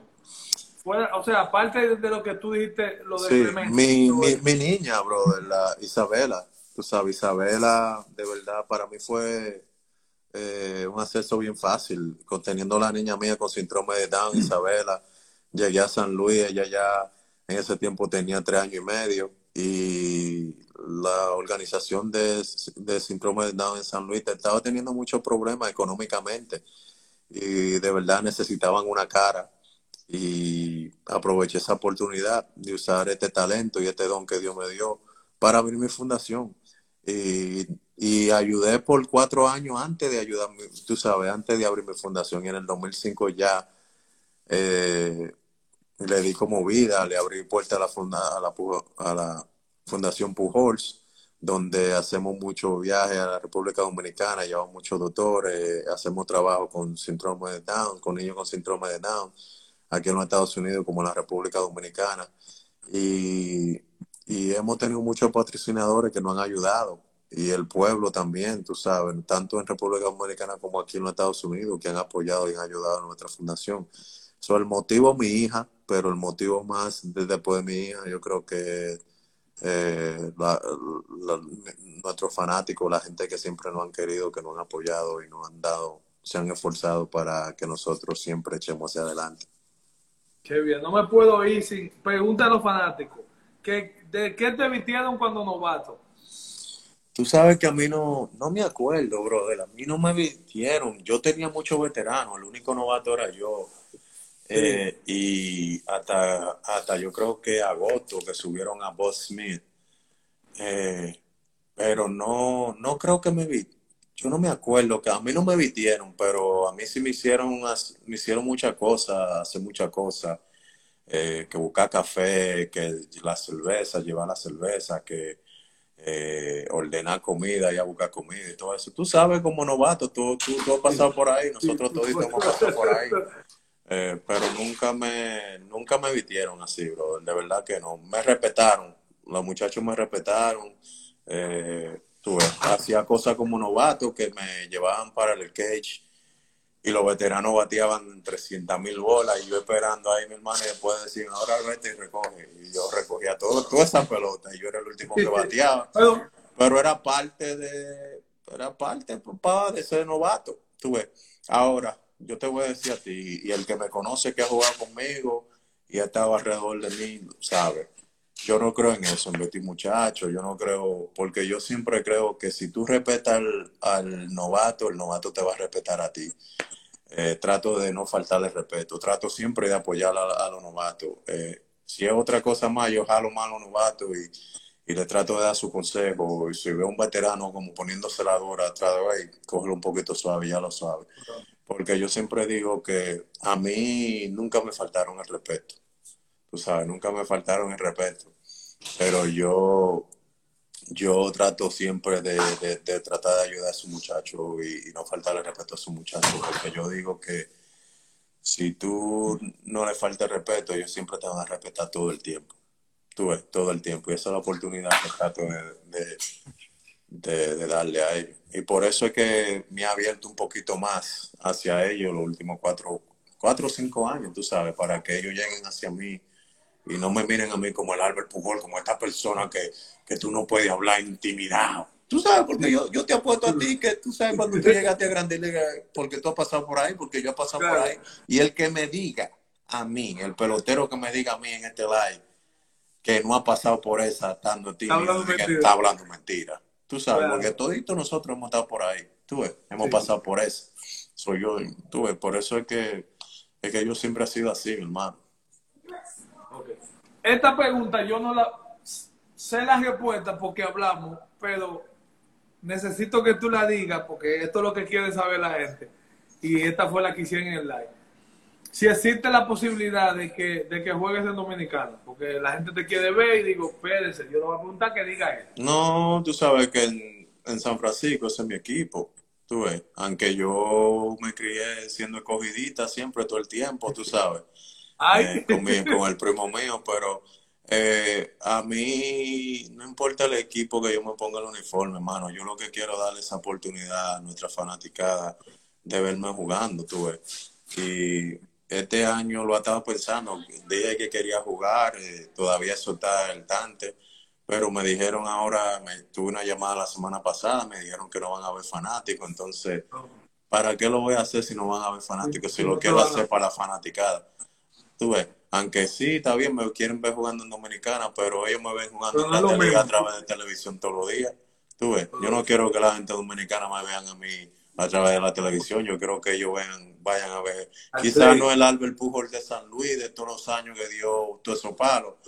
Pero darle el calor, tú sabes, darle el calor de ponerme su uniforme. Y, y puede ser cualquier equipo, manito. Ahora mismo, a mí me dratearon el escogido. A mí me dratearon el escogido en el 2001, cuando yo era novato. Y yo le dije que yo no iba a jugar y me soltaron. Y San Francisco me cogió y, y he estado con San Francisco. Y el día, la oportunidad que tenga la oportunidad de jugar, me voy a poner ese uniforme porque esa fue la gente que, me han tenido.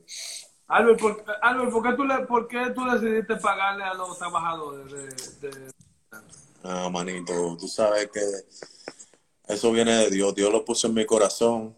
Eh, creo que tengo la facilidad, tengo, creo que tengo el dinero de hacerlo. No me dolió, no lo pensé ni dos veces. Muchos de esos scouts y muchos de esos trabajadores he tenido la oportunidad de conocerlo, he ido a cenar con ellos, oran por mí, siempre me, siempre piden a Dios lo mejor para mí. Eh, y yo creo que ese tiempo difícil que todos nosotros hemos pasado con esta pandemia ha afectado a todo el mundo, porque hasta el que tiene lo ha afectado. Y sentí que en mi corazón Dios, no te digo que Dios me dijo que lo haga, porque no te voy a mentir, pero sentí que sentí que, que, no tenía que pedirse permiso porque yo sé que Dios me iba a decir piano. Y hablé con mi esposa, le dije, mamá, mira, esto yo lo tengo en corazón, quiero hacer esto, yo no sabía que esto estaba pasando, escuché que pasó, lo escuché hoy en una llamada que tuve, esto quiero hacerlo por ellos y, lo hice, mi hermano, por 23 de los muchachos. Y es una cosa que quizás no le va a cambiar la vida entera a ellos, porque todavía ellos van a tener su problema. Pero fue un empujoncito. Familia Fue un empujoncito por seis meses, quizás, o cinco meses, no sé ni cuánto, fueron cinco o seis meses, que quizás ellos no tenían que arrancarse la cabeza y decir, ¿de dónde va a venir? ¿De dónde va a venir el dinero hoy? ¿De dónde yo le voy a traer comida a mi hijo? ¿Tú ves? Y yo creo que, ¿sabes? Hace tres o cuatro meses atrás, cuando eso pasó, cinco, estaba bien difícil la situación, manito. Estaba bien difícil. So, yo espero que, que se mejore más la cosa. Espero que muchos de ellos tengan su trabajo otra vez para atrás. Pero si tengo que hacerlo otra vez, no lo pienso hacerlo dos veces. Y no solamente porque fue el equipo de los angelinos. Lo hago para cualquier otro equipo, mi hermano, porque tú sabes la gente, y no es porque estoy en este live, que para que, ay, que la gente diga, que, porque tú sabes que yo no soy así, yo no soy de eso. Por eso, por, eso me atreví a preguntar. Tú sabes, yo no soy de esa. Yo lo hiciera por cualquiera, man, porque yo, así es que yo soy, man. Si yo tengo la oportunidad de ayudar a una persona, lo voy a hacer, Lo voy a hacer, porque yo sé que si esa persona quizás tuviera lo que yo, lo que Dios me ha dado, quizás esa persona lo hace por otro. Y si no lo hace, por lo menos yo ha sido un ejemplo para que ellos puedan seguir haciendo, tú ves. Y yo sé que nosotros, como tú sabes, muchos de nosotros los peloteros cogemos mucho fuego temprano porque la gente habla, no, que los peloteros no hacen nada. y nosotros teníamos nosotros las cosas de nosotros calladitos por ahí, la nuestra movida con la pandemia, hicimos muchísimas cosas. Y a veces tú sabes, bueno, enseñar al pueblo lo que uno hace, pero a veces, mi hermano, a Dios es que, que Dios es que, que, hay que darle todo el crédito, mi hermano. Tú no tienes que ver que la otra mano sepa lo que tú, la derecha tú estás haciendo, no sé. Tú ves. Y son cosas que, que así que yo soy bien. Ahí, cuando vienen eso, hermano, yo soy de verdad que, que me cuido mucho con eso. Trato de que que la gente sepa que yo no hago la cosa de que por fama, porque más fama de lo que Dios me ha dado, no, la voy a tener.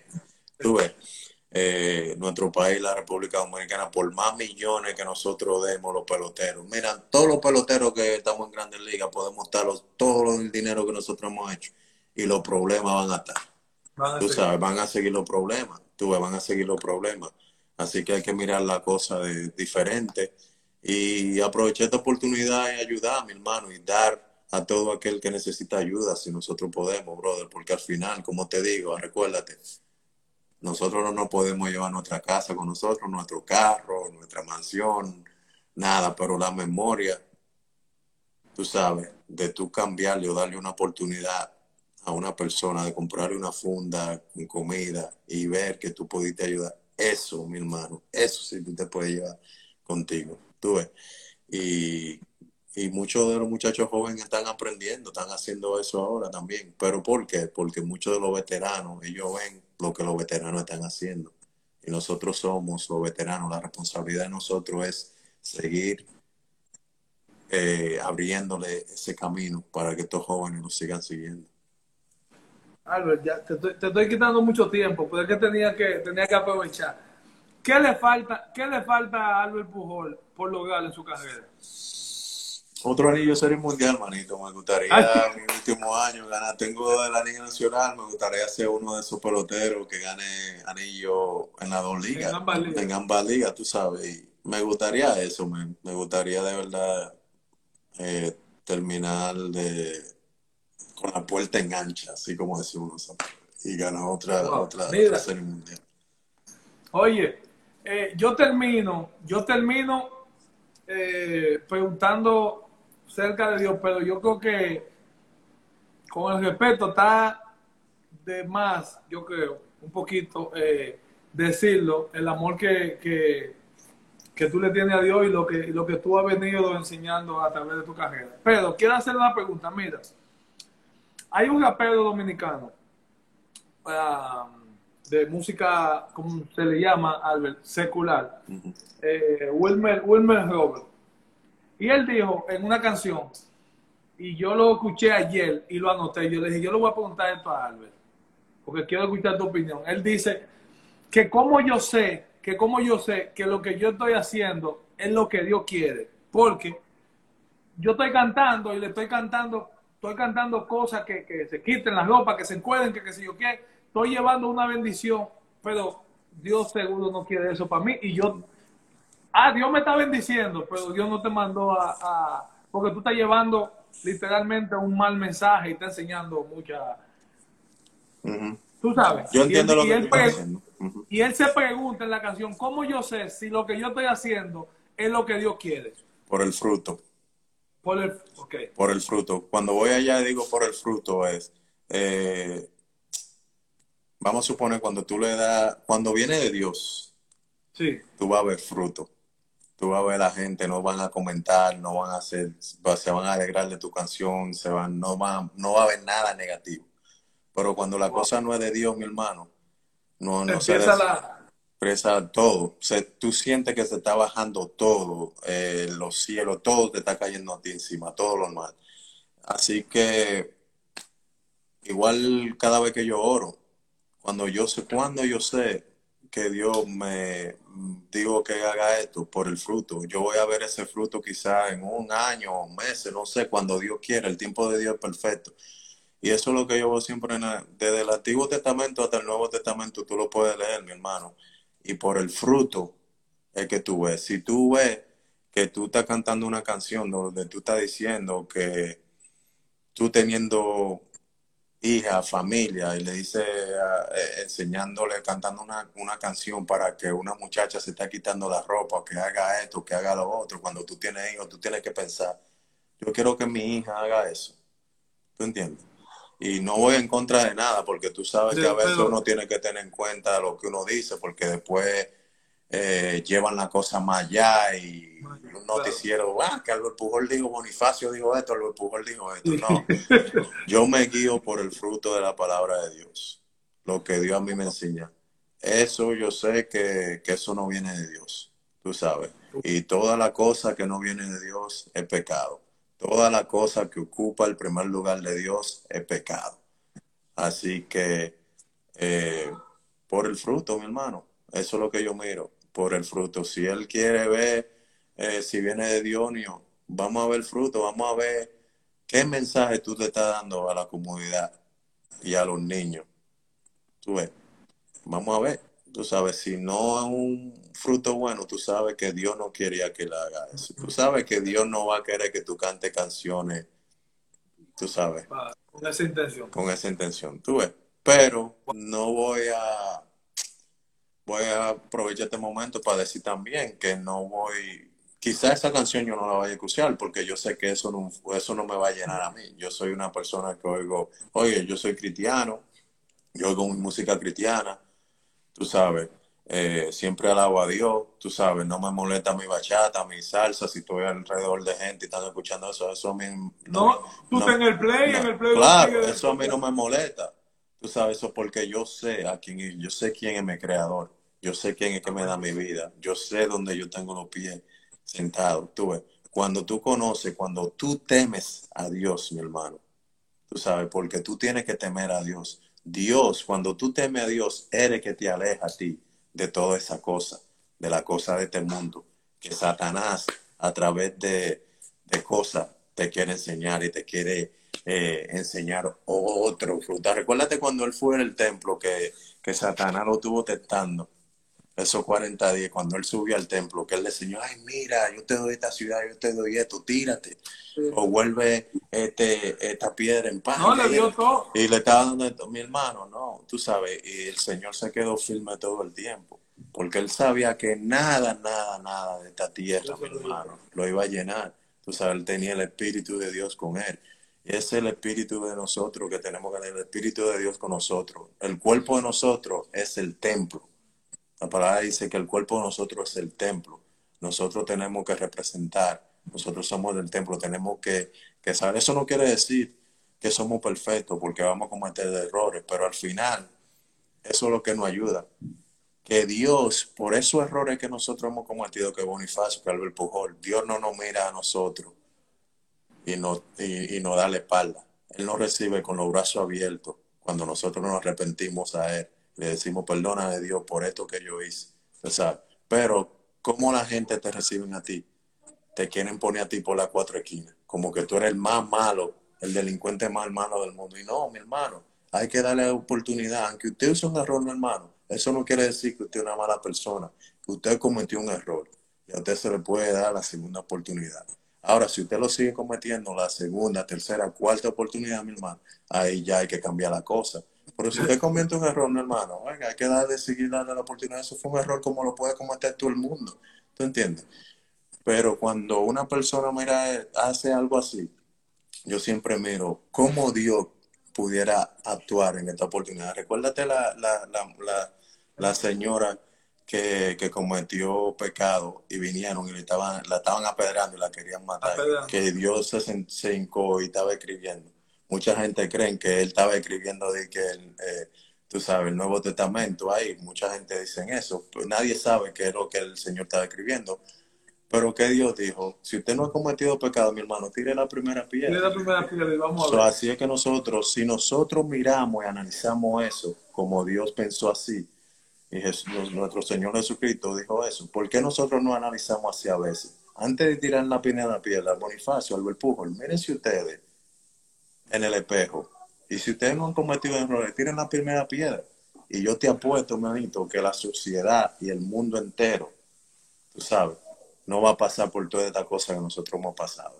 Pero ahora nosotros, eh, una persona hace algo malo, ¡ay! La ponemos por la cosa, que el, el, el villano es más malo.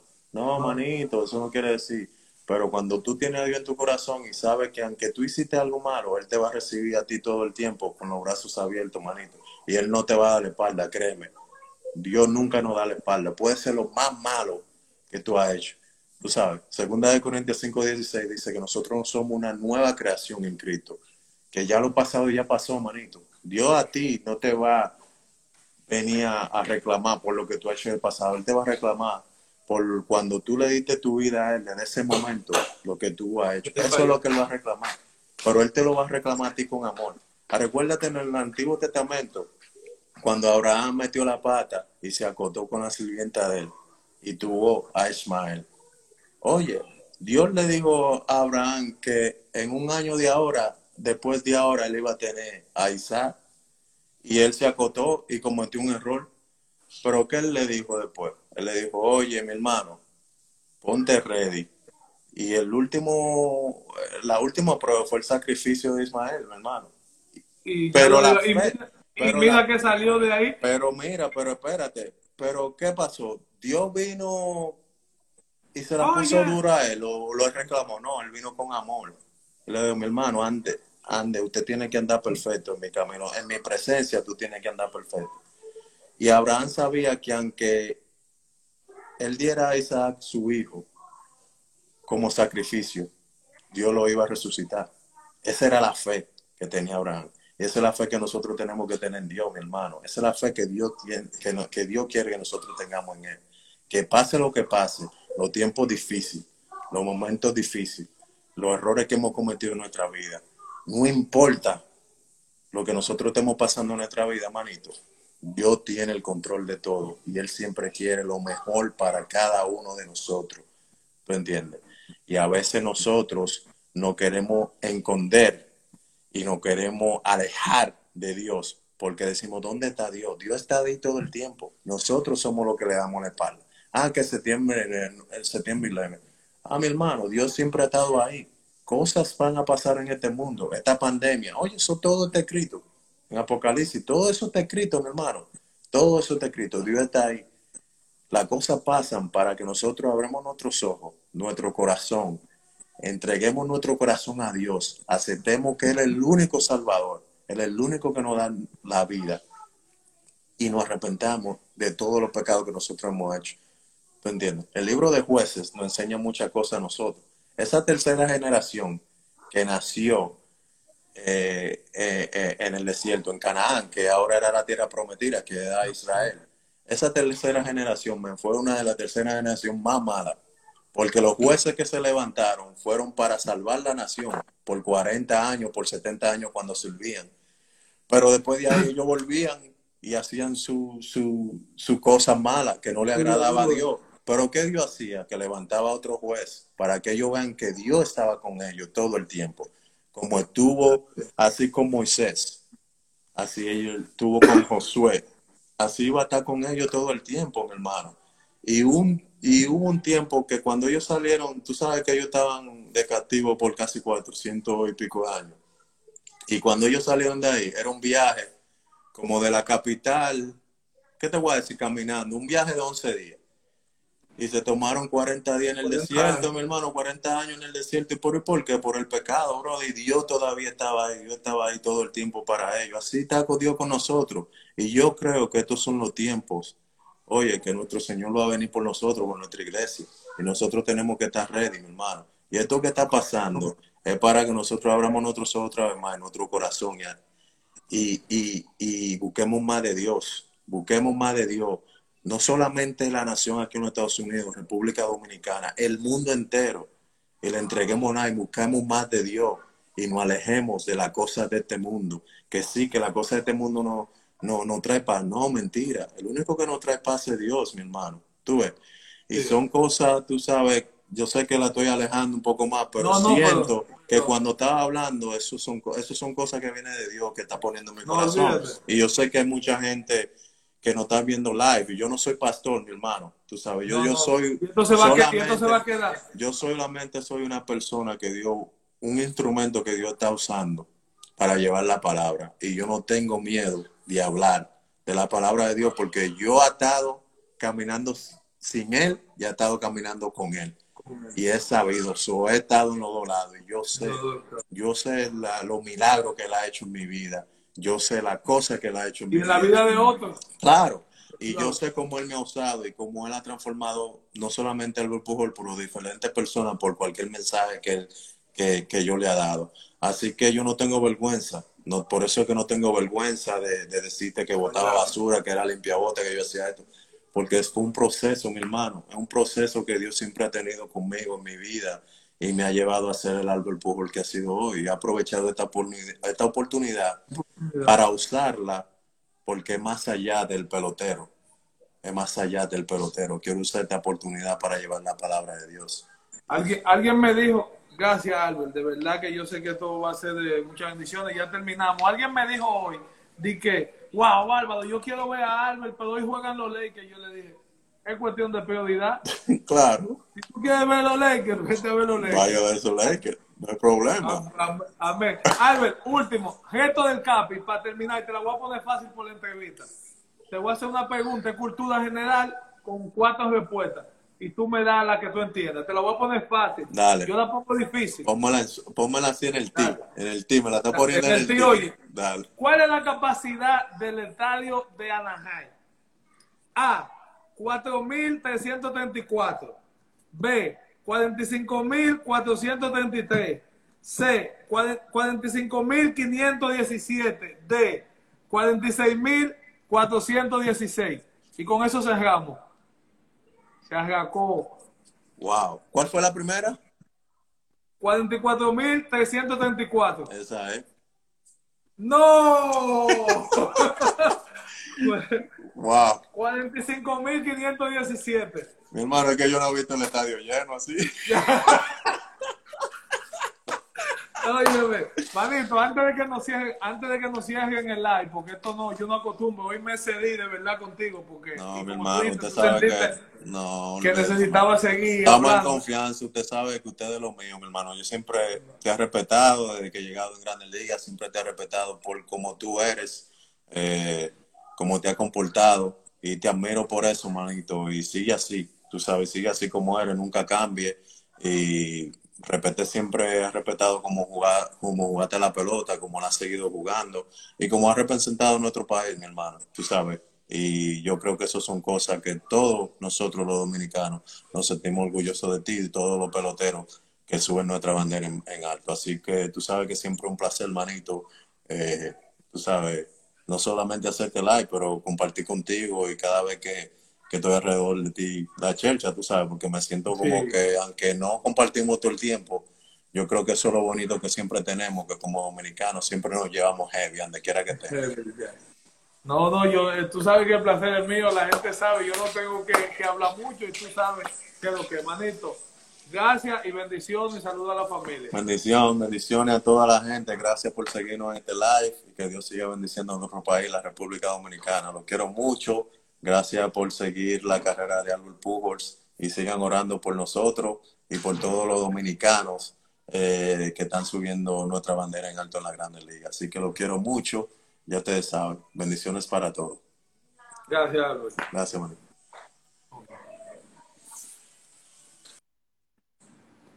Señores, uff, yo le dije a ustedes que esto no es de cantidad ni de nombre, esto es de calidad. Gracias, no voy a hablar mucho, pues ya tengo dos horas aquí, ustedes tienen que estar cansados de mí. Bendiciones, hablamos ahorita. Pónganme, pónganme el nombre en la historia cuando suban, el nombre que ustedes quieren que esta entrevista se llame en YouTube, porque yo ni nombre tengo. Uf.